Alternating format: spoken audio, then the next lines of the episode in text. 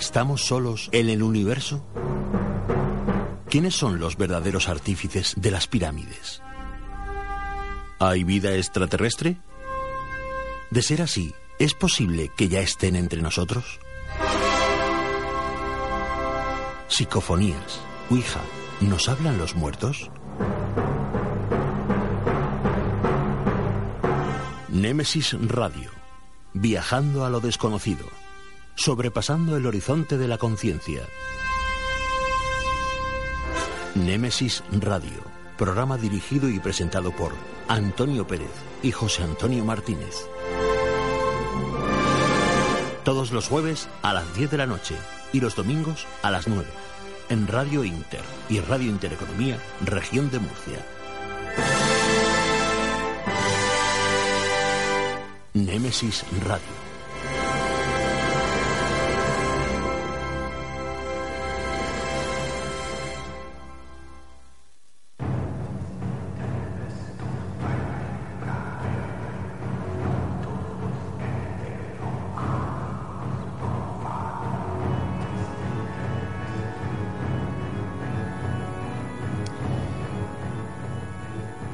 Hola, muy buenas noches y bienvenidos a Nemesis Radio.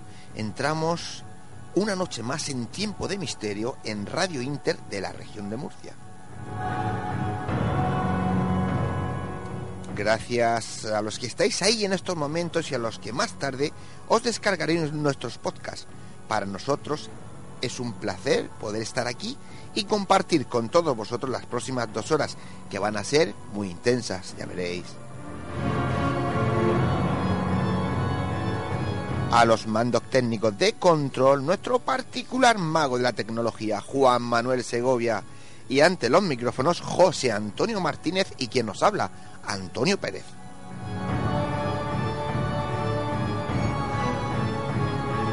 Estamos saliendo al aire por Radio Inter 96.8 de la FM en la región de Murcia. Y si estás fuera de la región, nos podéis escuchar por medio del ordenador o de cualquier dispositivo o sistema que utilicéis entrando en la web www.lainter968.es. Para los que por horarios u otras cuestiones no podéis escucharnos en estos momentos, en unas horas tendréis a vuestra disposición el podcast del programa para escucharnos cuando y donde queráis.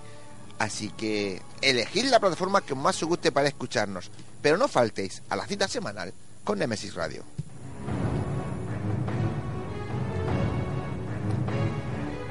José Antonio, compañero, muy buenas noches. Buenas noches, Antonio. Buenas noches a todos los oyentes de Nemesis Radio. Vamos caminando, vamos haciendo nuestro camino, poquito a poco. Os recordamos que quedan solamente tres días para el evento que conmemora el programa nada más y nada menos que 100 de Nemesis Radio. Antonio, ¿cuándo será? Ah, muy buena, muy buena pregunta. Si has dicho que quedan tres días, pues tampoco hay mucho más que contar. Será este próximo domingo, que es 19 de noviembre, a las 19 horas, en el auditorio de la alberca, y dedicaremos el programa, lo hemos dicho muchas veces, pero lo repetimos, a ese es, casi, casi un monográfico de transcomunicación, pero en diferentes vertientes. Mediunidad, ouija, psicofonías y bueno, pues los invitados de excepción. ¿O no, José Antonio? Así es, tendremos nada más y nada menos que a Pedro Amorós, experto en psicofonías, don Paco Azorín, experto en Ouija, eh, el doctor José Alonso, en Encuentro Cercano a la Muerte, y eh, a Paula Guía, medio, ni más ni menos. Bueno, aparte de nosotros y aparte de nuestros compañeros. Efectivamente, todo, el equipo de, toda la gente que va a estar en el auditorio. Bueno, y nuestros oyentes aún están a tiempo para hacer sus reservas, ¿verdad? Así es. Mira, mandando un email a nemesisradio.canalmurcia.com o al WhatsApp, al número de teléfono del programa, que es el 642-632-502. Han de poner el nombre, el apellido, el número de entradas que quieren reservar y simplemente recordaros que hay que hacer eh, esa reserva y que las reservas eh, pueden coger las entradas de 5 a 7 de la, tarde. A partir de las 7 de la tarde, bueno, pues pierden esa validez. ¿Por qué? Porque dejamos esa hora última para los que no hayan podido ir al final, pues esa entrada se aprovecharla. que pi- menos. sí, pierde validez la reserva, pero pueden ir perfectamente, sí, sí, sí. eh, ponerse en su cola, recoger sus entradas, que es totalmente gratis, Así y es. ocupar su, su plaza pues en el- ahí en el auditorio. Así es, sí, señor. Pues, eh, José Antonio, ¿cuáles son las vías de contacto del programa? Vamos ya con el programa. Muy bien, pues como sabéis, por Facebook, Nemesis Radio. También os podéis, eh, o tenemos a vuestra disposición, un email, nemesisradio.canalmurcia.com, donde nos podéis dejar pues eh, esos comentarios, sus sugerencias que os apetezca. Nos gustaría mucho que nos hicierais llegar esas historias, cuentos, leyendas, que seguro que conocéis y recordáis, porque, bueno, os las contaron eh, familiares ami- y amigos hace ya muchos años.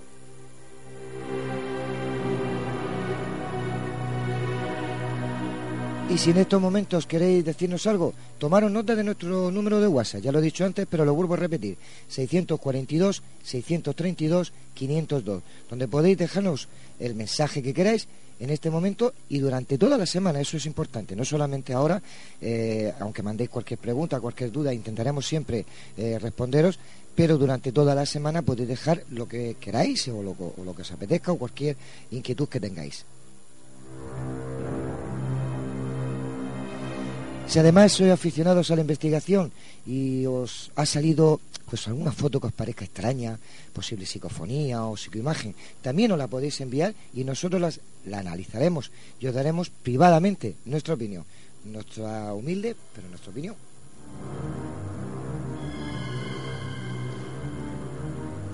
Bueno, y ya que has tomado un poco de aire, eh, Bueno, poco, poco, pero vale. sí he a nuestros oyentes eh, qué les tenemos preparados, qué, cuál es el menú de esta noche, porque enseguida, ya, ya, ya tenemos al otro lado del video telefónico a una persona muy importante con la que vamos a hablar Pues ni más ni menos eh, hablaremos eh, con un maestro de la egiptología, eh, que es ni más ni menos que Jean-Paul Baubal. Con la noticia de Nemesis Radio nos pondremos al día de qué se cuece en el mundo del misterio. Y esta noche, nueva entrega de La Puerta Oculta, ni más ni menos que con nuestra amiga Ana Taiser. Y en nuestra sección de historia, cuentos y leyendas esta noche, la leyenda del cementerio de Mondariz.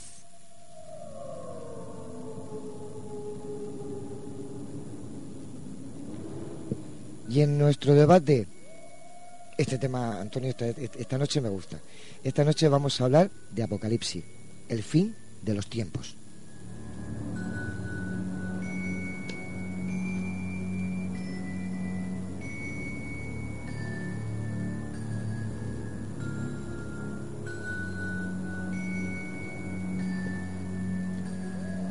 El camino es largo y está a punto de comenzar. Con pinches de la noche, poneros cómodos, agudizar las orejas, que empezamos.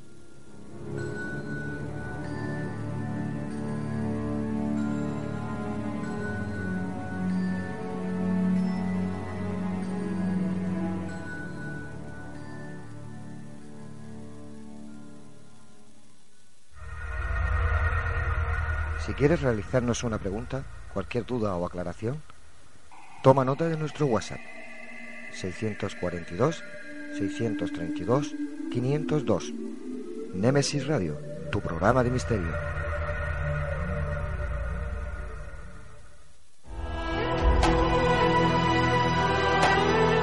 Están escuchando Némesis Radio con Antonio Pérez y José Antonio Martínez.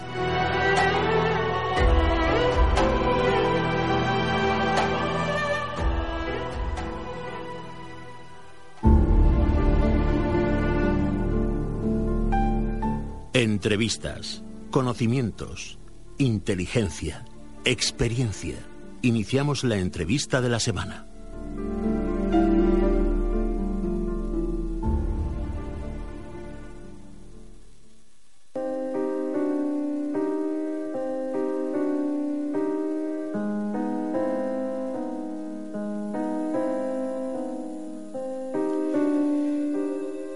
Pues que, decía antes José Antonio, esta noche vamos a hablar con un gran egiptólogo, a que quizá muchas veces, por desconocimiento o ignorancia, no se le valora como se debía. Jean-Paul Baubal, muy buenas noches y bienvenido a Nemesis Radio. Muchas gracias, buenas noches a ustedes. Eh, decir que Jean-Paul es arquitecto y que junto con su hermano Robert, que es autor de la teoría de la correlación de Orión para explicar la orientación de las grandes pirámides de Giza, han trabajado durante muchos años a los pies y dentro de esas grandiosas obras que son las pirámides. Jean Paul, eres un gran conocedor del misterio de las pirámides de Egipto. ¿Desde cuándo? Eh, soy, em, entre paréntesis, un experto en piramidología, sí. y mi hermano en egiptología. Efectivamente. Los dos, Roberto y yo, hemos nacido en Egipto. Y da la casualidad de hace muchos años, pero digo muchos años, muchas décadas, que estudiamos y hablamos árabe también, escribimos y hemos nacido casi a los pies de las pirámides. Sí, por eso te decía, la pregunta era, eh, ¿desde cuándo llega esa fascinación? Y ya no lo acabas de decir. Aún habiendo nacido allí, hay mucha gente que nace en Egipto y no tiene la fascinación que vosotros tenéis, tanto con la... la... la... verdad la tenemos desde el año 1957. Son muchos años ya, casi 50 años. Pues sí. Y yo he estudiado, yo estudio mucho la pirámide desde el punto de vista de arquitectura, medidas eh, geométricas. Mi hermano es más, bueno, usted sabe que él ha, hecho la correlación de eh, lo que se llama la correlación de Orión con las pirámides. Entonces hemos trabajado juntos, hemos dado muchos eh, programas de tele, de radio, de conferencia, etcétera. A propósito, vamos a dar una en dentro de pocos días, dentro de dos semanas, en Mijas. Efectivamente. Eh, que es el, foro que organiza Ana. Efectivamente. Que ya hemos ido en dos, estuvimos en Quijón con ella hace un par de semanas. Sí, sí. Bueno, entonces, uh, la pirámide, eh, gran, yo estudio la gran pirámide en particular y la posición de todo el plató de Gizeh. La gran pirámide, eh, para mí, es un depositorio de conocimientos que a través de los tiempos y, a través de tantos eh, investigadores hemos podido eh, ver que esta pirámide contiene algunos ah, datos matemáticos, astronómicos, geométricos que están incluidos dentro de la pirámide y poco a poco lo estamos descubriendo. Pero hay una cosa aquí que quiero hacer un énfasis, es que en realidad todavía se está leyendo libros que se escribieron hace 50, 60 años sobre las pirámides y, sigue dando, no falsa, pero errónea idea de la pirámide. La pirámide es un monumento impresionante donde todavía no sabemos muchas de la respuesta que tiene. Hay una cosa que es cierta. De 1993, no sé si usted lo sabrá, pero el ingeniero Rudy Gantenbrink mandó un robot a través del canal sur de la Cámara de la Reina mm. y se encontró con una puerta. ¿okay? Una puerta pequeñita, sí, sí, señor. Sí, una muy pequeñita puerta. Bueno, desde entonces, Roberto y yo siempre hemos dicho que la pirámide no solo es una estructura grande, enorme, que se puede estudiar, pero está ligada al avance tecnológico que tenemos. Y hace dos semanas, no sé si usted lo sabrá, habrán encontrado a través de unos un hueco, Efectivamente. un hueco grande en la pirámide, que confirma lo que hemos dicho hace mucho tiempo, que más se avanza tecnológicamente, más se sabrá de la pirámide. Eh, esa era mi pregunta, ¿no? La siguiente era, ¿qué opinión eh, le merece la última noticia que dicen que un equipo internacional de científicos e ingenieros han descubierto una cavidad oculta en el interior de la Gran Pirámide? ¿De qué? Una cavidad que por lo que dicen es inmensa. Inmensa, tiene más o menos 30 metros y 8 metros de altura. Pero es una cavidad, quiere decir que no sabemos por qué y cuándo. Yo creo que han difundido la, la, noticia un poco temprana, habrían tenido que examinar un poco más. Es precisamente lo que le estoy diciendo. Hay que avanzar más tecnológicamente para acceder a este hueco y ver lo que hay. Y sin la técnica no, no avanzamos, ¿me explican? Sí, Jean-Paul, eh, eh, ¿y cómo se podría entrar a esa cámara? ¿Hay alguna posibilidad sin, sin, sin tener que, que, por decirlo de alguna manera, explosionar algún trozo para poder entrar? No, de momento no. Se podrá hacer lo que se hizo con la puerta de Gantenbrink, la famosa puerta final, que se perforó, se mandó ahí un, lo que se llama un snake video, un serpiente video si quiere, y filmó el, interior. Eso es lo que se podría hacer ahí, pero hay que avanzar tecnológicamente, justamente. Eh, que decir que de momento no podemos acceder, hay que avanzar tecnológicamente. Y creo que la información que contiene la pirámide es ligada a la técnica. Quiere decir que no sé de dónde viene la técnica, pero hay que avanzar. Claro. Y eh, decía que eh, es, yo, es que lo que lo que está diciendo es prácticamente una incongruencia, ¿no? Eh, una construcción de miles de años no la podemos analizar si no avanza nuestra nuestra tecnología, ¿no? Es increíble, pero es cierto. Y, eso lo voy diciendo desde 1993, desde que se vio la puerta esta. Además, entre paréntesis, es mi hija Katia que presentó el UPUAT 2 al Museo de Londres en 1993. Y desde quiere decir que se encontró la puerta, pero ha tenido que avanzar eh, tecnológicamente para mandar ahí una, otro robot, perforar la, la puerta, que yo estuve en contra de perforarla, pero en fin, perforada. Y después otro o nueve años, solo en 1900, 2011 creo era, que mandaron ahí una cámara para investigar lo que había dentro de la cámara, que se había encontrado hace 19 años. Entonces, eso eh, confirma el hecho que creo que la técnica tiene que avanzar para que solucionemos más problemas de la pirámide y puede ser que eso tarda bastante. Visto la dificultad de obtener permisos en Egipto, mm. es bastante difícil. A lo mejor ahora con una nueva, una nueva dirección, vamos a decir, del plato de Gizeh se podrá avanzar más. Pero, sí, sí, Jean-Paul eh, acaba de decir que eh, no estaba a favor de, hacer esa perforación, pero claro, si no se hace esa perforación, ¿cómo se puede ver lo que hay ahí dentro? Bueno, se, se, se emplea la misma técnica que se empleó con la, detrás de la puerta famosa de Gantenbrink. Se puede mandar lo que se llama un, un snake eye, un, un, un video serpiente, si quieres, Mm. Y, puede filmar lo que hay dentro. Lo único que hay que mandar luz, etcétera, que no es tan sencillo. Entonces, como he dicho, hay que avanzar tecnológicamente para poder acceder a este hueco. Pero este hueco está ahí desde que se construyó la pirámide. Quiere decir que solo después de casi 5.000 años hemos descubierto que hay un hueco. La puerta se descubrió hace 25 o 30 años nada más. Yo lo que le estoy diciendo es que la pirámide contiene constantes universales. ¿Qué me explico con constantes universales? Quiere decir que un círculo dividido por el diámetro siempre da pi, 3,142, ¿no? Que sea en Australia aquí. La pirámide desde que se construyó contiene varios, muchísimos um, constantes.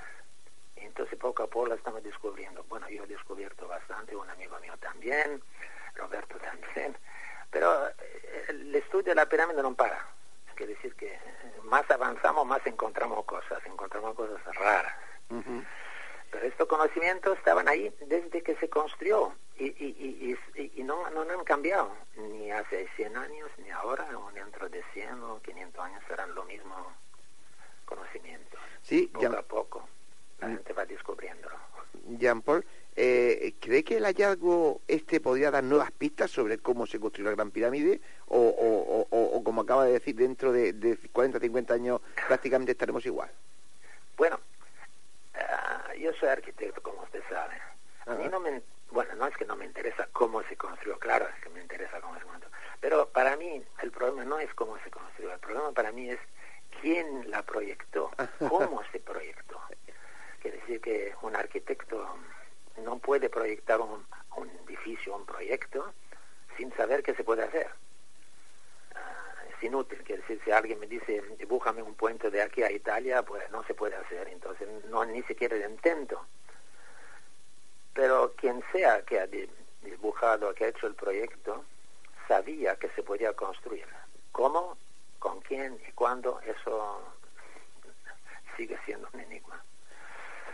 Entonces, como usted sabrá, ahí en la Cámara del Rey, arriba, a 43 metros de altura, hay bloques que pesan hasta 70 toneladas de granito perfectamente claro, tallado. Claro. Hoy día no tenemos la técnica para hacer esto. Pues, no, no podemos. Además, la, la gran pregunta es ¿por qué?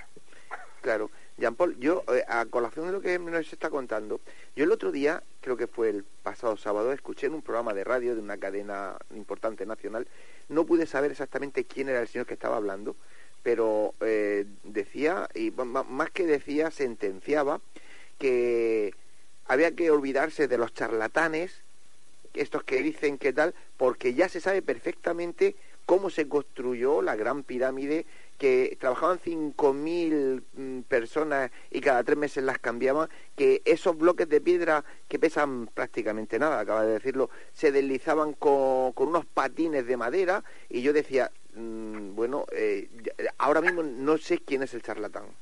Bueno, la verdad, yo no lo sé tampoco, pero la verdad, yo estoy en contacto con investigadores americanos, ingleses, japoneses, y nadie, nadie sabe exactamente cómo se construyó. Pero como le he dicho antes, eso de construir es una fase um, posterior al proyecto, quiere decir que el proyecto hay que hacerlo primero y después construir. Efectivamente. Ahora, para hacer el proyecto hay que estar seguro que se puede construir, si no es inútil el proyecto. Y eso es lo que me interesa a mí, es uh, de dónde vienen estos conocimientos para haber realizado esta maravilla que tenemos ahí en Gizeh que yo, el, Roberto, yo hemos penetrado ahí en, el, en, la, pirámide, no sé, docenas de veces. Ah, y es, creo que la gente que no la, no la vio no se puede imaginar lo que es. Es enorme, eh, muy impresionante. Y no hay nada dentro. Lo raro es que no hay nada. No hay jeroglíficos, no hay escrituras, no hay nada. Solo la pirámide. Y, entonces el hecho que no hay nada, quiere decir, estudiame, mírame, uh, desglósame si quieres, y poco a poco hablaré, entre paréntesis, no, no es que habla, pero no, no enseña. Claro. Eh, Jean Paul, soy José Antonio. Vamos a ver, acabas de responderme una pregunta, porque yo tengo muchísimas preguntas, yo soy un fan de, de las pirámides. preguntar lo que quieres. Vale, eh, me acabas de, de, decir que bueno que no hay ninguna inscripción dentro nunca en, la, en las pirámides. Eh, yo, yo voy a plantear otra pregunta que siempre lo he dicho. Aparte de la, de la, de la orientación, porque estoy con vosotros, con Robert y, contigo, de que eh, esa planificación se hizo cuando eh, la constelación de Orión estaba en una situación y, está calcado. Pero claro, lo que hay que explicarle a la gente que, que eso estamos hablando 5.000 años antes de, de Cristo, o sea, hace 5.000 años. Hace dos mil años nació... 2500 antes de Cristo. Efectivamente, 2500 antes de Cristo. Pero las pirámides están hechas 5000 años. Que la tecnología, las herramientas que existían en esa época eh, simplemente son cuerdas y madera. No, no, hay, no hay más. Es decir, bueno, como usted sabe, nosotros hemos hablado mucho con egiptólogos en Egipto y hemos dicho, si sabéis cómo se hizo, pues dile, no, y nosotros paramos de estudiarla, ya está. Pero nadie tiene la respuesta correcta. Ha habido decenas, centenares de, teorías.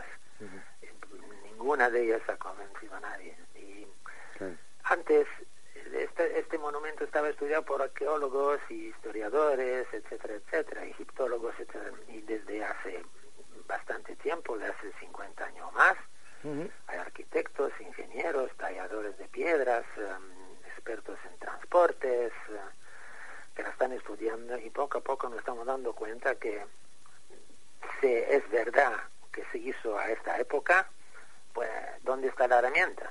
Claro. Además, si era la tumba, como se dice en las escuelas, ¿y por qué dentro no, dice, la, eh, usted hace un monumento el más grande del mundo y no pone su nombre dentro, nada, no dice lo, he hecho yo o no sé, lo han hecho para mí, nada, no hay nada. Hay, hay Lo que hay es una estatua de Jufo, de Keops, que, que se encontró a 800 kilómetros de la... Que, que mide 10 centímetros, es el único que tenemos de, del faraón Jufo, no tenemos otra cosa. Pero, ¿qué le digo? Quien dice que sabe cómo la han construido, pues que lo dicen y ya está, pararemos de estudiarla. Pero el hecho que no creo que nadie que sabe, de momento. Seguro que Vale, no. y, y esa planificación, como estás diciendo, que es lo más importante, ¿cómo se puede planificar una cosa tan grande? Porque aparte, eh, eh, debajo de las pirámides de esa, de esa meseta hay roca, granito, para aguantar tal cantidad de peso, tal cantidad de, de rocas. Bueno, eh, perdón, Sí, pero eh, nosotros los arquitectos antes de hacer un edificio o algo, hacemos un estudio del terreno para ver si puede aguantar el peso. Efectivamente. Ahora estamos hablando ahí de 6 millones de toneladas, no, no es nada de broma. Y ah, miden 230 metros por 230, quiere decir, son casi 8 o 9 campos de fútbol, si se puede imaginar uno. Y, ah, y la altura. Entonces, además, la gran pregunta no es, la gran pregunta es quién la proyectó y por qué. ¿Con qué intención? Claro. ¿Con qué intención? Claro. ¿Para poner un cuerpo ahí dentro? No. No, no, no. Ahora, le diré que hay cosas que nos dicen que esta gente sabía muchísimas cosas, sabían la dimensión de la Tierra, ah, me atrevo a decir que sabían, conocían el metro nuestro, Sí. y hay una comparación entre el cubo, cubo se dice, ¿no? Cubo real y el Ujú. metro. Trabajamos en sí, eso no se puede explicar en 20 minutos. Pero, eh, ¿qué quiere decir? ¿Qué le digo? Nosotros nos interesamos mucho porque vamos ahí constantemente, hablamos el idioma, escribimos. Entonces, para nosotros es como un, un, un bien nuestro, se me explica. Sí, la, Jean Paul, eh, acabamos de, de escuchar que, que van allí, que hablan el idioma, que hablan con la gente. Eh, ¿Cómo veían los antiguos egipcios a ese propio monumento? ¿Perdón? Que, que mi pregunta es, ¿cómo veían los antiguos egipcios a su propio monumento? Ese mo- ¿Cómo lo veían ellos? Bueno, yo creo que creo que lo que nos contaron en la historia tradicional no es correcta. Entonces hay dos posibilidades, o bueno, tres. O la gente a la época tenía la herramienta para hacer eso, la técnica, o la han heredado esta técnica o, o los conocimientos de un, no sé, de un- una civilización desaparecida. O viene de otra parte, pero los conocimientos están ahí, quiere decir que, que toda la matemática, toda la geometría, toda la astronomía que, que, que están en la pirámide existe, y siempre ha existido y siempre va a existir, quiere decir que hay que, es conocimiento que van a través del tiempo, ¿me explico? Son lo mismos hace 200 años que ahora, que dentro de 200 años más. Y estos conocimientos son muy, muy hacen parte de lo que llamo yo constantes universales. Entonces, eh, si esta constante está dentro, es porque alguien la puso. No sé quién. No me, no me hace esta pregunta quién, porque no lo sé. Eso, es ponerse la tirita antes de, de hacerse la herida. Jean Paul. Eh, tenemos un compañero, Paco Torres, que también quiere hacer una pregunta. Por favor. Hola, muy buenas noches y encantado. Hola, de- Paco. soy un gran admirador de Hancock, de, Sí, de bueno, Robert, Hancock, Graham es muy amigo nuestro. lo sé. Me- John West, etcétera.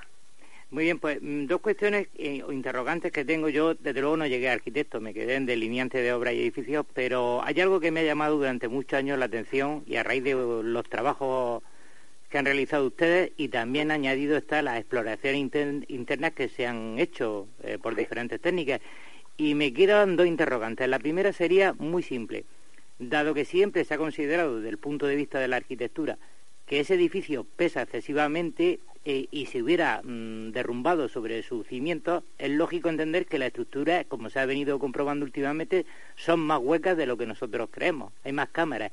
Y la segunda interrogante que tengo es, lógicamente, si a partir en un futuro muy cercano empezamos a descubrir que existen más galerías y más oquedades, ¿afectaría a todo a este entramado que hemos venido haciendo de constantes, de cálculos matemáticos, de un complejo lenguaje Bueno, em, yo le, le expliqué al señor anterior, no sé a quién, José Antonio. José Antonio, amén. que tendremos que avanzar técnicamente para buscar otros huecos, si hay, si existen, otras galerías, otras... Sin la técnica no hacemos nada. Quiere decir que, ah, por eso que yo estoy convencido que el descubrimiento de la pirámide en su solución eventual es ligada a la técnica. y tendremos que esperar que la técnica avanza para ver si hay otros huecos, etcétera, galerías, etcétera, pero no lo sé.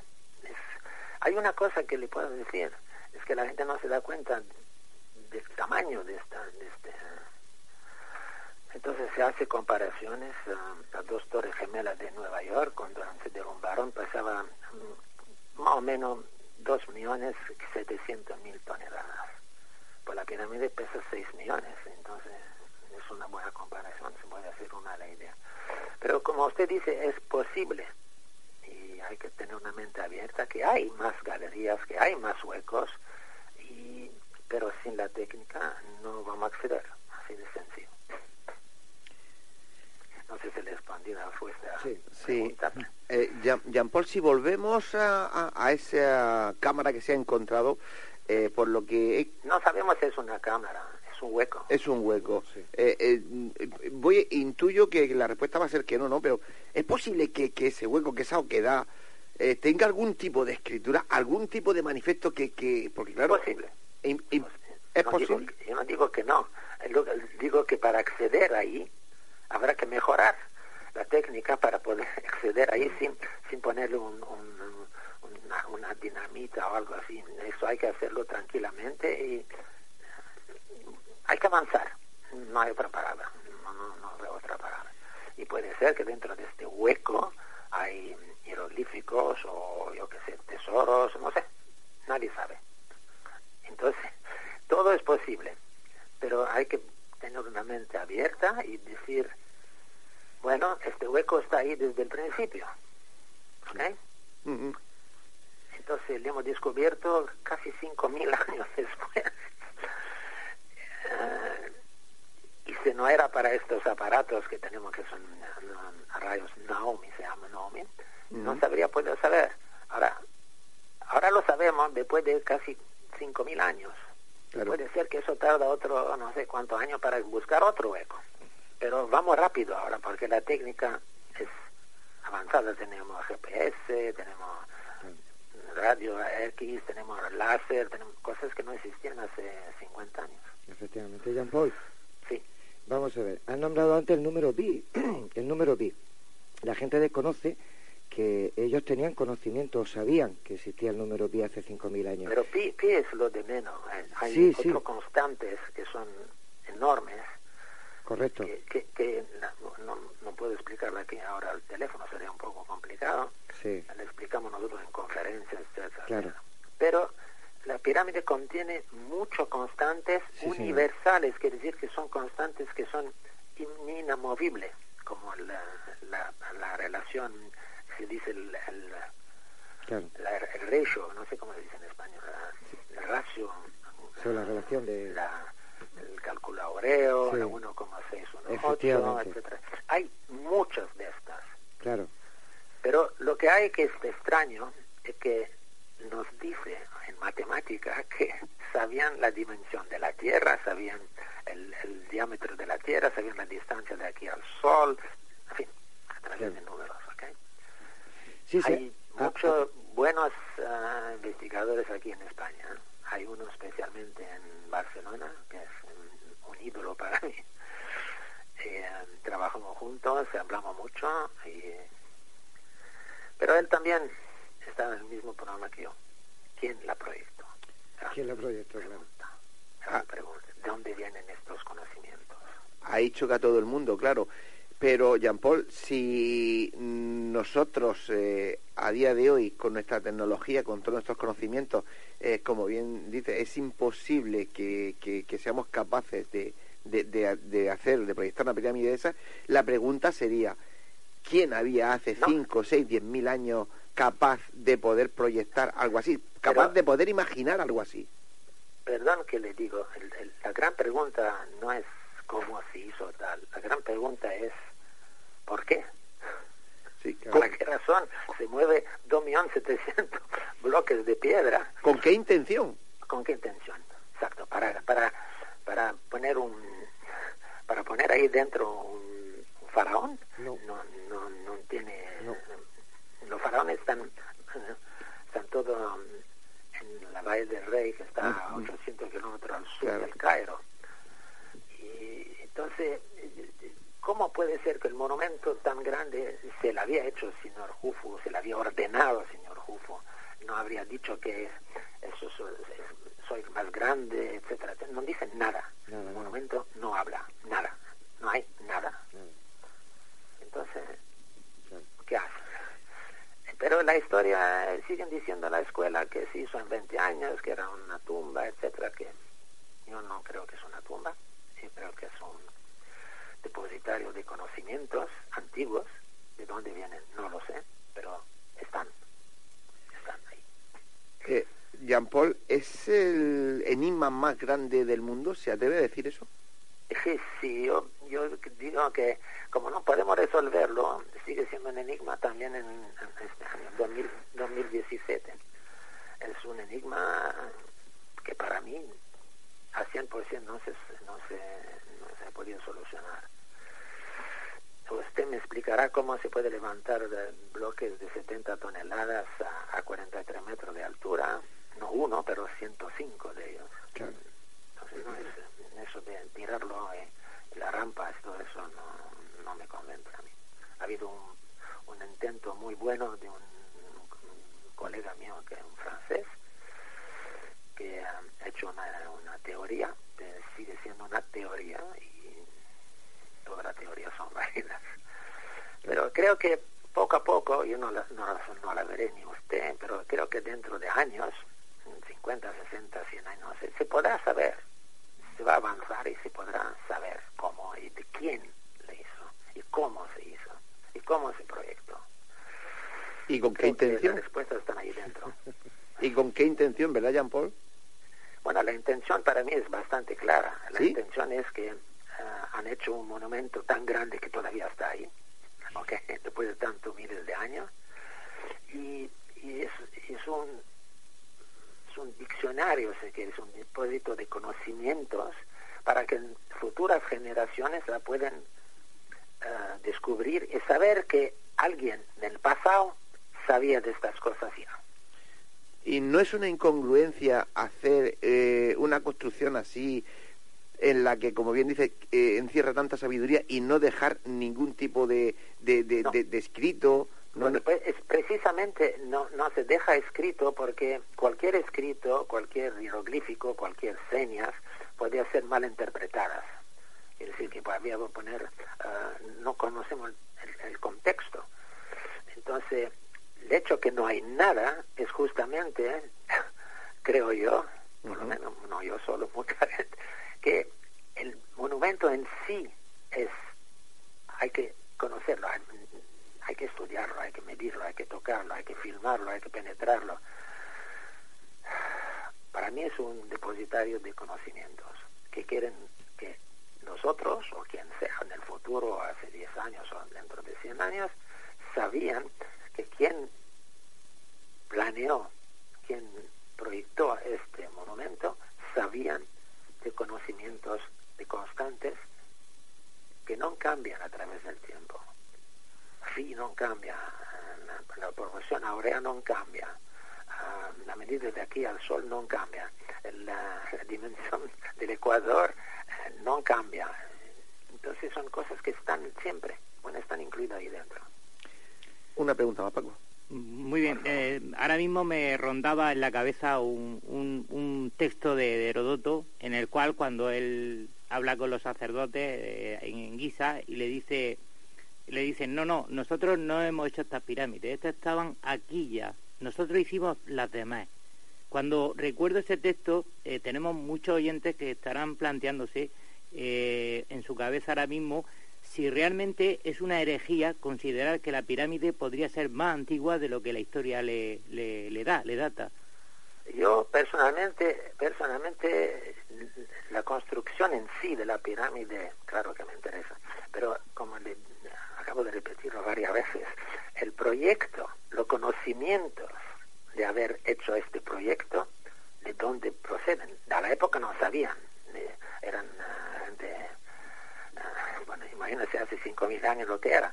Entonces, estos conocimientos de medidas, de, de astronomía, etcétera, ¿de dónde vienen?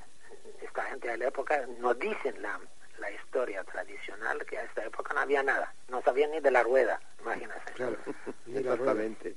Entonces, deja pensar que los conocimientos son antiguos y han- a través del tiempo han sido ah, delegados poco a poco, a través del tiempo, y se quedaron. Recuerda que a la época eh, la- solo la, la, la parte religiosa, la parte royal, los faraones, solo eran conocimientos, lo- el pueblo no sabía nada.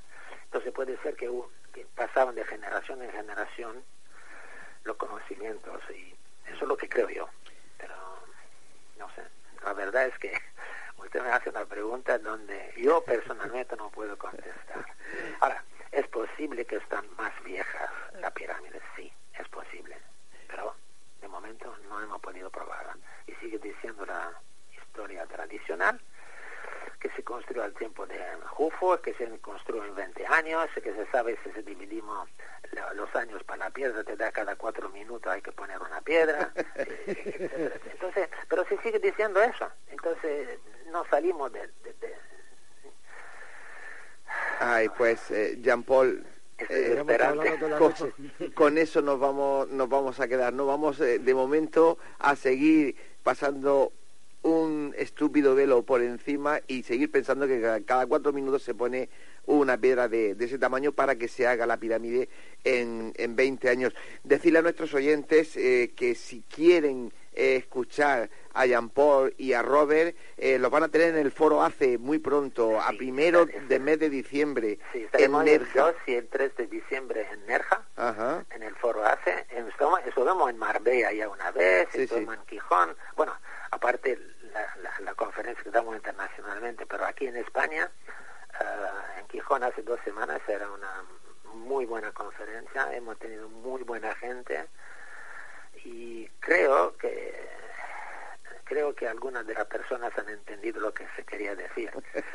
es difícil, cuidado que nosotros somos guiri, entonces el español nuestro no es perfecto. No, no, demas- eh, yo lo- creo que es buenísimo. Todo el mundo, yo creo que todo el mundo hemos entendido lo que ha querido decir y lo que ha dejado entre líneas. Así que, por ese aspecto, la verdad que, que, que muy bien. Jean Paul, Yo quiero, yo quiero, eh, pues sé que nos vamos a despedir. Sí. Yo quiero decir una cosa, Mm, que yo estoy en contacto con gente, con matemáticos, astrónomos, eh, biólogos, eh, lo que quiere, okay, geómetros, etcétera. Somos amigos de Robert Schoch, somos amigos de eh, Graham Hancock, somos amigos de mucha gente conocida. Y entre nosotros nos hacemos la misma pregunta. ¿Cómo se hizo? Pues la verdad es que no sabemos, nosotros no sabemos. Entonces, lo que dicen que lo han hecho con rampas, con tal y cual, pueden decir lo que quieren. Yo me gustaría saber que alguien me dice, que se frente a mí me dice cómo se hizo, entonces me caigo y me paro de estudiarla y se acabó. No, pero eh, Jean Paul, que estará conmigo que no solo hay que decirlo, sino que hay que demostrarlo. Bueno, sí, demostrar, eh, de acuerdo, pero que, que, que nos explica la- la- cómo, Sí, sí. eh, cómo se hizo. Y, y la gran pregunta, como le he dicho antes, ¿por qué? ¿Para qué? ¿Por qué? ¿A, a- a qué fin? ¿Para que sea ahí, para que vamos a ir a, a los turistas hacemos unas fotos o, o tiene, tiene algo, tiene un mensaje escondido que todavía no lo sabemos? Pues, eh, Jean Paul, volveremos con, con usted, volveremos a, a hablar porque es fascinante. Ha sido un placer, pero sobre todo para nosotros un honor tenerla aquí esta noche. Espero que haya estado a gusto y, segui- Bueno, y le- seguiremos le- en contacto. le- voy- me voy a despedir en árabe, si me permite. Per- por, por Entonces, favor. una palabra que es muy española, además, que es, que es inshallah, que es ojalá en español. Inshallah quiere decir si Dios quiere. Inshallah, ashufkom marataña. Ajá. Ok. Eh, es algo que utiliza también mucho Javier Sierra, que ahora es pre- premio Planeta. Javier Sierra le he hecho yo un proyecto. Hemos llevado a Javier Sierra a Egipto con nosotros. lo sé, lo sé. Somos muy amigos nuestros, Lo muy sé. amigos nuestros. Y eh, acabo de hablar con él hace una semana. Pero le hemos llevado también a Egipto con nosotros y él tiene un, un recuerdo un poco especial sobre Alejandría, de donde hemos nacido nosotros. Él tiene un, un recuerdo muy bueno ah, que tiene que ver con, con alguno de sus libros. En fin, es una persona estupenda, un gran amigo. Pues y sí. Jean Paul, no tenemos más tiempo. Muchísimas gracias, como he dicho antes, un honor para nosotros y, ojalá podamos volver. Se puede decir, eh, el foro hace este, intenta de hacer, de, poner gente al corriente de cosas, de varias cosas. Y creo que mm, están haciendo una gran labor. efectivamente. De hecho, Ana Francisca estuvo con nosotros la pasada semana eh, anunciando el foro. Eh, queríamos tener eh, pues a Jean Paul aquí para eh, poner los dientes de punta a la gente y, que se piensen muy mucho el acercarse por Nerja porque seguro le va a merecer la pena. Jean Paul, Yo creo que pues muy buenas noches, un abrazo. A usted y muchas gracias por la entrevista. A usted siempre. Adiós. Inshallah.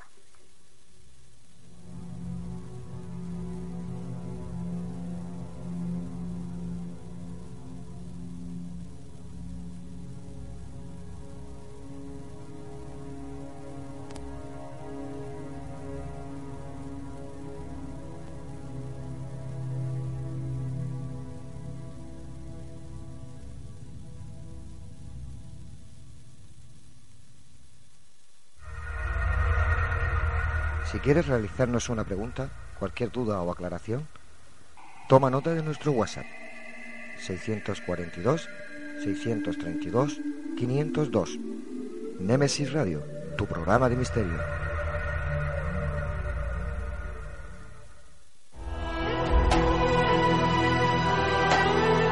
Están escuchando Némesis Radio con Antonio Pérez y José Antonio Martínez.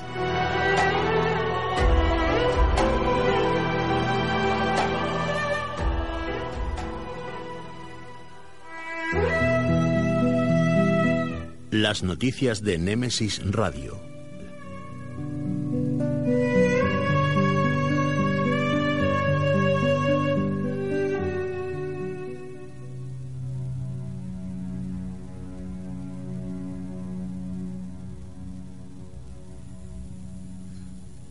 Pues Paco, con el regusto todavía en la boca de escuchar a Jean Paul, tenemos que avanzar.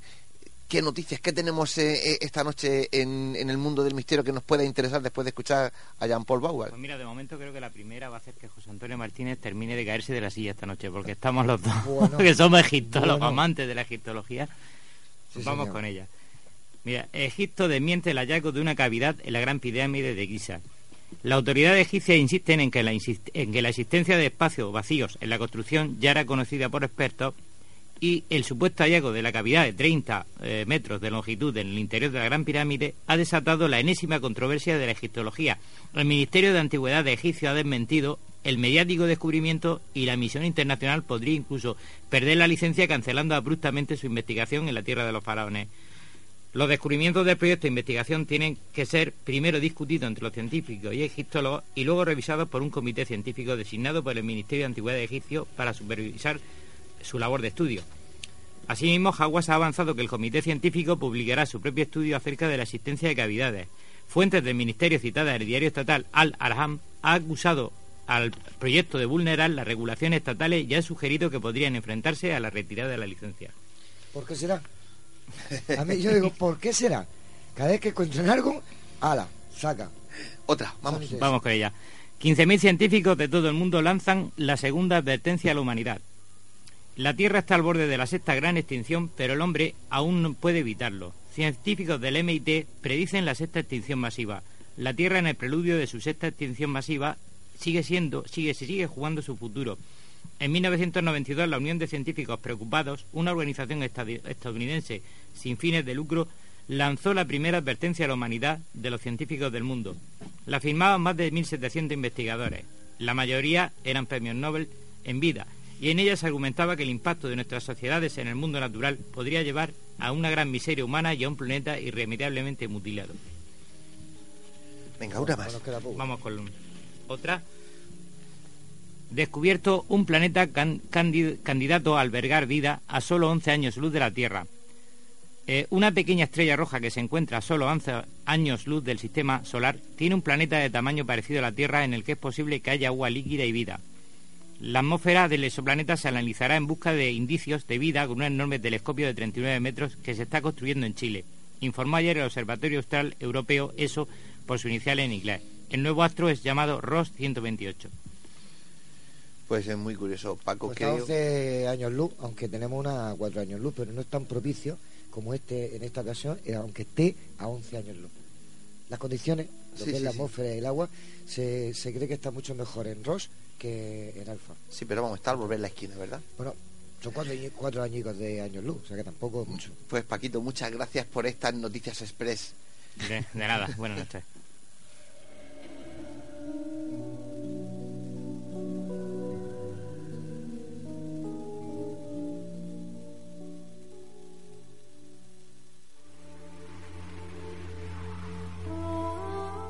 Están escuchando Némesis Radio con Antonio Pérez y José Antonio Martínez.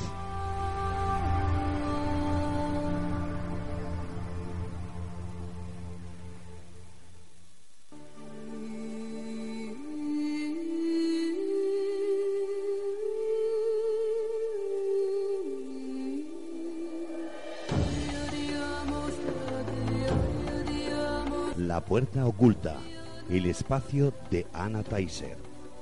Secretos ancestrales, la vida y la muerte, otras dimensiones, realidades paralelas. Cruzamos el umbral hacia el otro lado. La puerta oculta con Anna Taiser.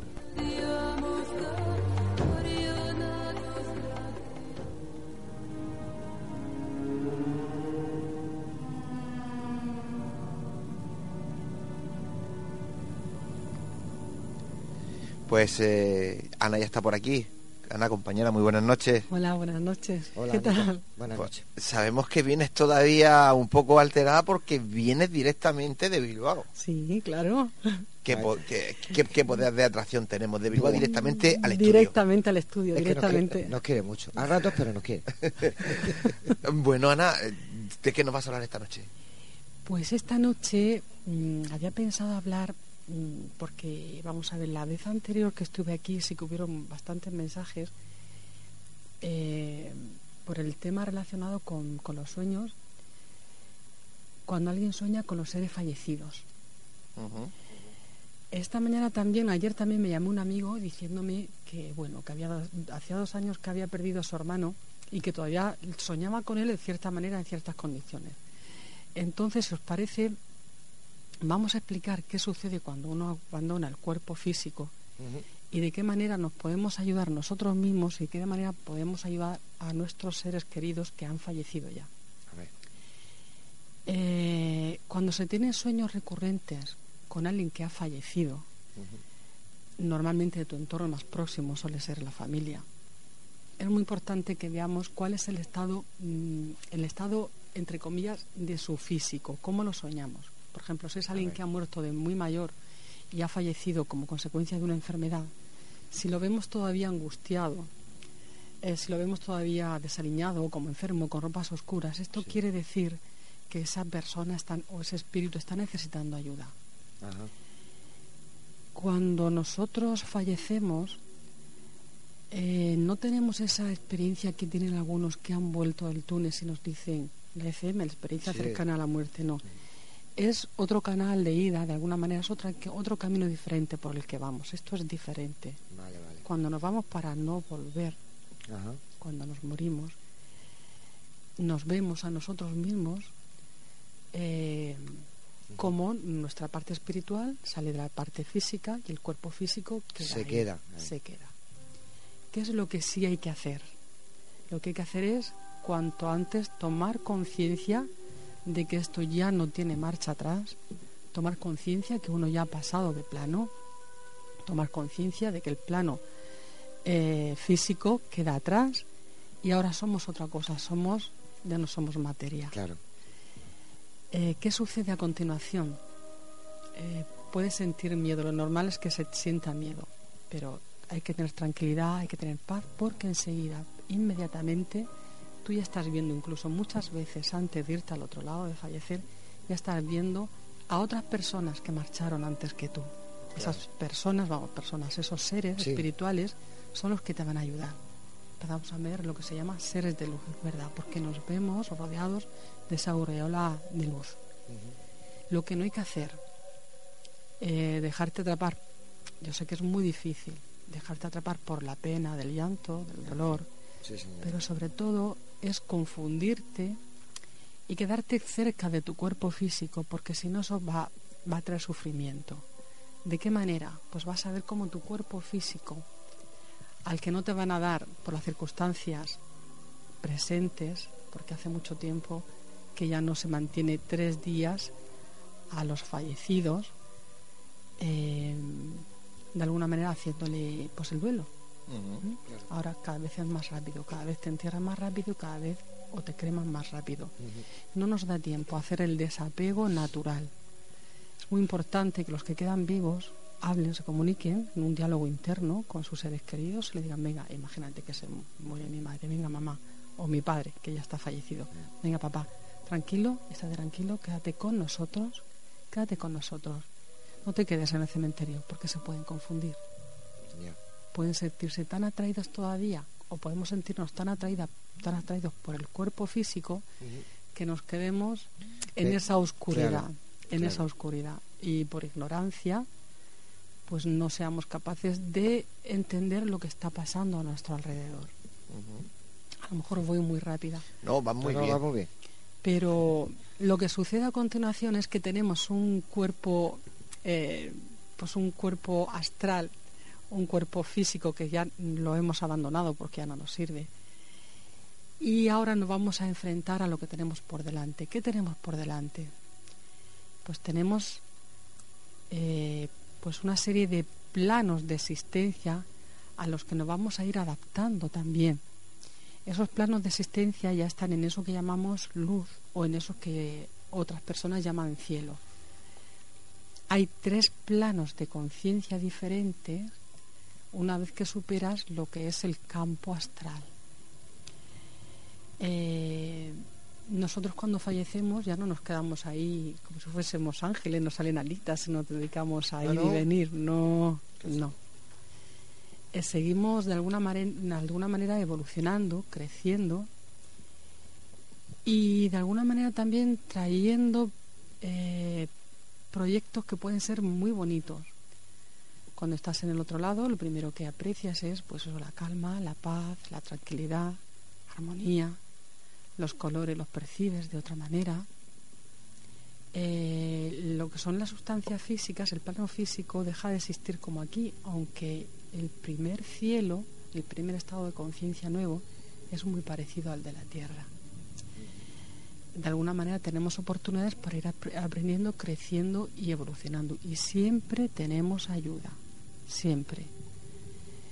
Eh, el primer trabajo sería tomar conciencia de todas las veces que hemos podido decir te quiero o te comprendo, te ayudo y no lo hemos hecho. Eso se llama el primer paso hacia el amor incondicional. A continuación, pues la gente tiene la, la posibilidad de, de adquirir otros conocimientos y si has sido alguien muy sabio en la tierra, puedes también tener la oportunidad de inspirar a otros que quedaron eh, pues en la tierra, en el plano físico. Hay gente, por ejemplo, la primera vez que, que yo vi esto que voy a relatar, es una niña que murió de cáncer con 14 años y, y cuando ya pasó a este plano de existencia, ella pasó muy rápido por el primero, el segundo y el tercero, muy rápido, ¿eh? Y en el tercero ella ya pudo decidir quedarse allí para ayudar a otros, A niños. atrás, sí, porque ella estuvo muchos años, mucho tiempo, perdona, en un hospital, Claro. en el hospital, La Paz de Madrid, además. Entonces ella me decía, mira, yo estoy aprendiendo a hacer esto. Yo estoy aprendiendo porque cuando yo pasé a este plano vinieron otros que ya estuvieron antes que nosotros, antes que yo, y yo los conocía del hospital. Fíjate, ¿eh? qué curioso. Me decía, hay chicos que yo conozco del hospital. Sea, que ya pasó ella por, Ella ya pasó. Entonces me, me comentaba, dice, voy a por un niño del hospital. Y luego su tía me decía, ¿sabes que ha muerto fulanito tal, que era compañero de la habitación? Bueno, jugaban juntos, estaban allí. O sea, había datos que se podían constatar y otros como siempre no. Que no, claro. De todos modos, yo cuando ha habido algún caso de chico, de niño, de niña que se ha quedado, pues, o que ha muerto como consecuencia de una muerte violenta, yo siempre la llamo a ella y siempre es una ayuda. Es un ángel, para mí es un ángel, Se ha convertido en un ángel, Sí, sí, sí. que lo es. Aunque no, aunque no lleve alas. No, no le hacen falta ya. no le hacen falta. Bueno, ya sabemos que tenemos poquito tiempo, es una información muy comprimida. eh, faltaría muchísimo tiempo, o sea, muchas más explicaciones. Pero es que vas a venir más veces. sí, eso sí, sí, sí, claro. sí. Yo encantada de la Con vida. alas o Sí, sin alas, pero va ya te hemos recuperado. la vida. Eso es verdad. Encantada de estar aquí con vosotros y con todos nuestros oyentes.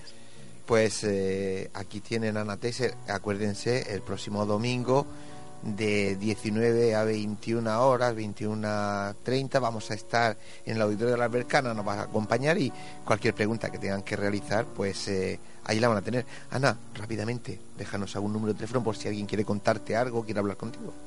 ¿A mi teléfono? Venga. O al, WhatsApp, o al tuyo o al WhatsApp, lo que quieras. Sí, 609-640451. A ver, no, no, no. Repítelo. Mi número de teléfono es 609-640451. Perfecto, pues con eso nos vamos a quedar. Ana, no te digo hasta la próxima semana porque en tres días tenemos eh, el- lo del evento en la breca. Nos así que veremos, esperamos no- a todos. no- nos vemos enseguida. Como siempre, un placer escucharte. Muy bien, muchísimas gracias. Siempre a ti.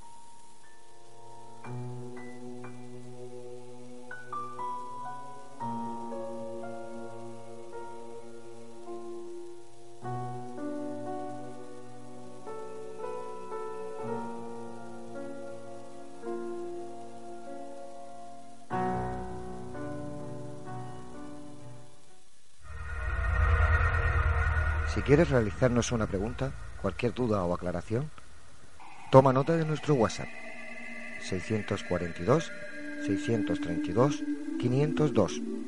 Némesis Radio, tu programa de misterio.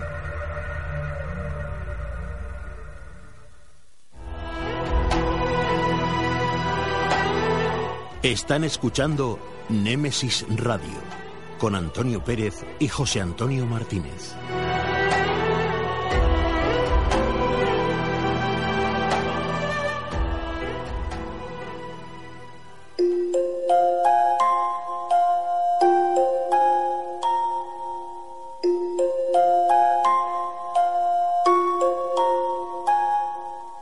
Es el momento.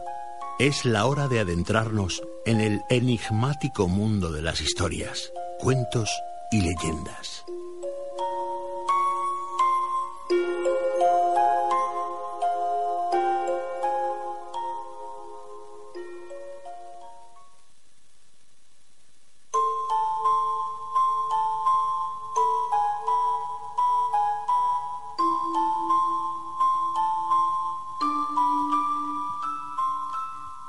Galicia, las historias de fantasmas se mezclan con las leyendas urbanas para enseñarnos la magia de sus tierras. Hoy, de la mano de nuestra compañera Davinia Fernández, escucharemos cómo un grupo de chicos conoce a fondo algunos de los entes que pululan por los bosques de Galicia, un lugar donde las historias de fantasmas y las leyendas se mezclan con facilidad. Os dejo con Davinia y la leyenda del cementerio de Mondariz.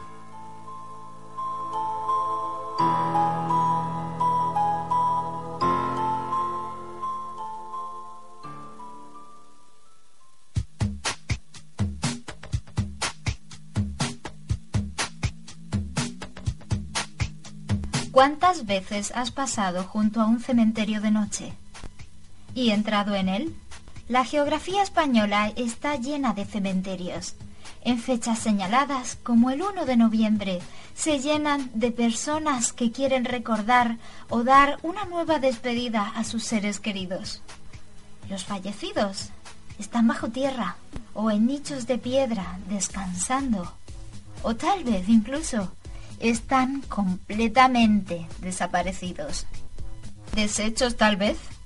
¿O su cuerpo sigue ahí mientras su alma está en otro lugar?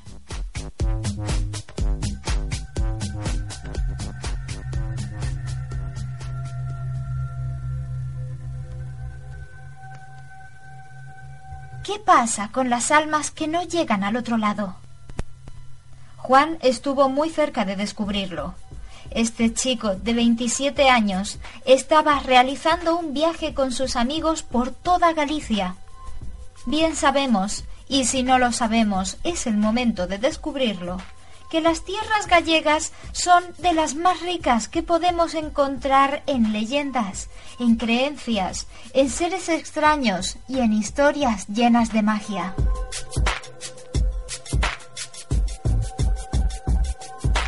Suele pasar que las historias solo son historias y que mucha gente disfruta de conocer los lugares sin sentir temor de esos relatos.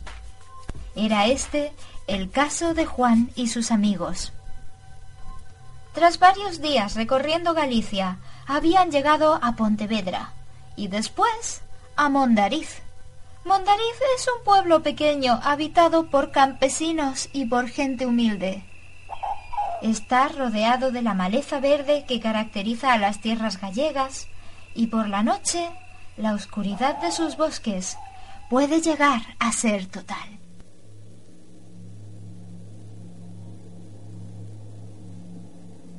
¿Qué sucedió en la noche que contamos? El grupo de amigos se había hospedado en el único hotel de Mondariz. Juan, sin embargo, no tenía ganas de estar encerrado entre paredes, así que insistió a sus amigos para salir a explorar el bosque.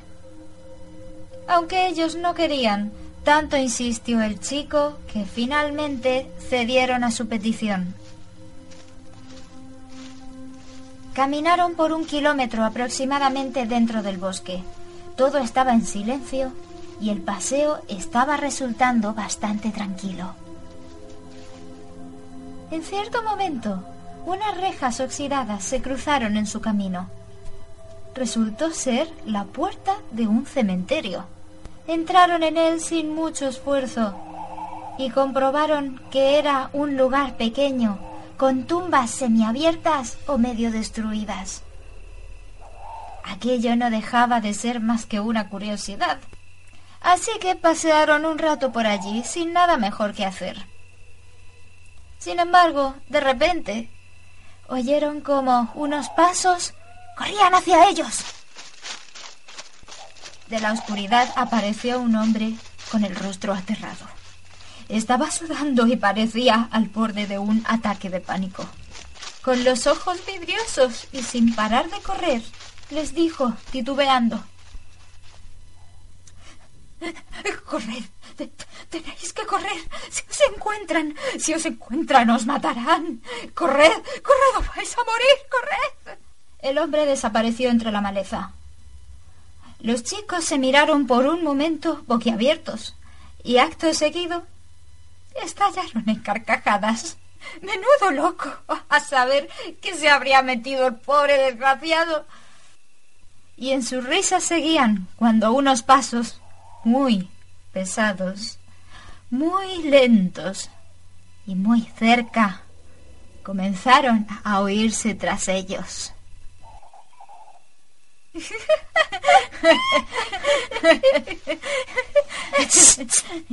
¡Oíd! Joder, ahí hay algo. Mierda, mierda, escondeos, mierda. Mierda, esconde. Serán los que decía ese. Calla. Y los chicos se escondieron tras unos arbustos y los pasos caminaron junto a ellos. Juan y sus amigos se mantuvieron en silencio, sin respirar, sin hablar, ni mover ni un solo músculo. Y cuando el ruido se alejó, Salieron corriendo de allí. Eran las cuatro de la mañana cuando los chicos abandonaron el bosque. Al llegar a la zona cercana al hotel, un anciano les vio y les gritó furioso. ¿Qué iban a hacer unos chavales jóvenes a esas horas en el bosque? Seguro que nada limpio. Pero no, no era eso lo que al anciano preocupaba. Cuando le contaron lo que acababan de ver, el hombre les explicó que allí nadie entraba de noche, porque quien entraba moría. Les explicó que aquellos pasos eran los de la Santa Compaña y que no podrían escapar si la compañía les atrapaba. La Santa Compaña estaba formada por los espíritus que vagaban por aquellas tierras y que se llevaban a cualquiera que encontrasen y si veían a cualquiera de estos chicos, les habrían dado un hueso con fuego en su extremo y se habrían unido a la eterna procesión para siempre. También les dijo que aquel cementerio era de los pobres desgraciados que habían tenido la mala suerte de encontrarse con ellas, gente a la que nunca había vuelto a vérseles con vida desde el momento en el que entraron a aquel bosque.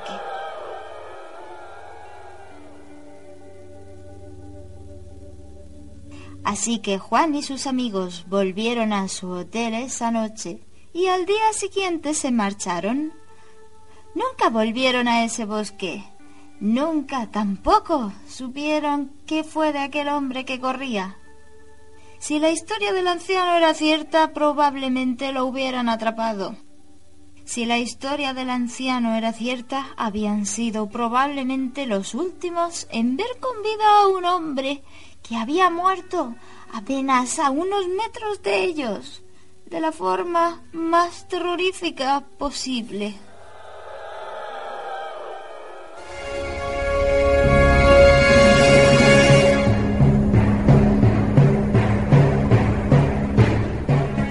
Llega Plastic Murcia, la academia oficial de DJs que hará de ti un DJ profesional. Plastic Murcia, la única academia de DJs con el certificado de reconocimiento técnico oficial de Pioneer DJ. Dale al play de lo que más te gusta. Más info en plasticmurcia.com. No hagas de DJ y sé un DJ. Te proponemos el plan perfecto para esta noche. Una cena en restaurante Llaveo donde disfrutar de su cocina tradicional pero innovadora. Y para continuar la velada con tus copas, Café Lounge Kaizen. La combinación perfecta la tienes en restaurante Llaveo y Café Lounge Kaizen. Llaveo en Plaza del Casino y Kaizen en Calle Mayor 30, La Alberca. Te esperamos. D10 Multimedia. Aprende las técnicas más modernas de producción musical de manos de profesores cualificados. D10 Multimedia, academia certificada por Microfusa, la academia de producción musical más reconocida de España. D10multimedia.com y 968-644-337. Certifícate con D10 Multimedia y sonoriza tu futuro. Fotos Orión. Hay momentos importantes en tu vida que no puedes dejar pasar. Inmortaliza tu evento en fotografía y vídeo con Fotos Orión. Porque las cosas especiales solo ocurren una vez. Fotos Orión. Profesionalidad y confianza. Calle La Gloria, número 32. Frente a Antiguo Tornel. La Alberca, Murcia. Teléfono 868 94 30 13.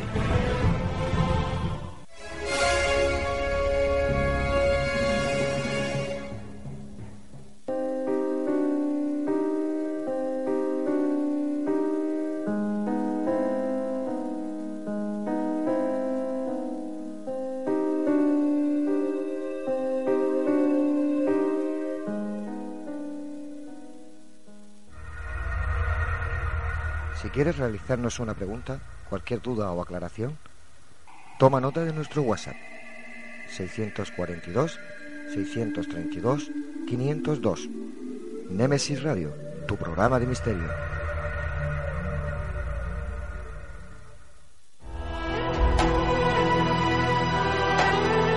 Están escuchando Némesis Radio con Antonio Pérez y José Antonio Martínez.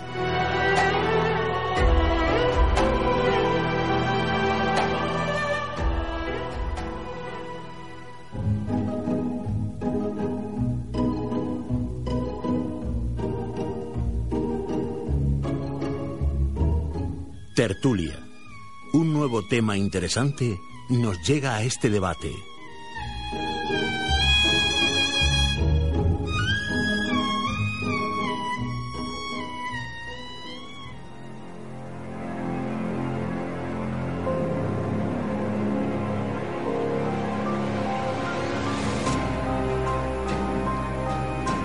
En nuestro debate de esta noche, Apocalipsis, el fin de los tiempos. Desde hace siglos, creyentes o no creyentes, y por diversas razones, vienen vaticinando el fin del mundo. Sin ir más lejos, en los últimos 25 años, hasta creo que tres veces. 1988, año 2000, y si no mal recuerdo, en el 2012, como supuestamente habían predicho los mayas. ¿Es inminente el fin del mundo? ¿Hay indicios que así lo indiquen o es solo superchería? tú como oyente nuestro, ¿qué crees? ¿Que sí o que no? Nuestro número de WhatsApp ya lo conoces, 642-632-502. Esperamos tu opinión y comentarios. ¿Y tú, José Antonio? ¿Tú qué crees? Yo que creo, yo que creo. Porque son muchas la- las fechas.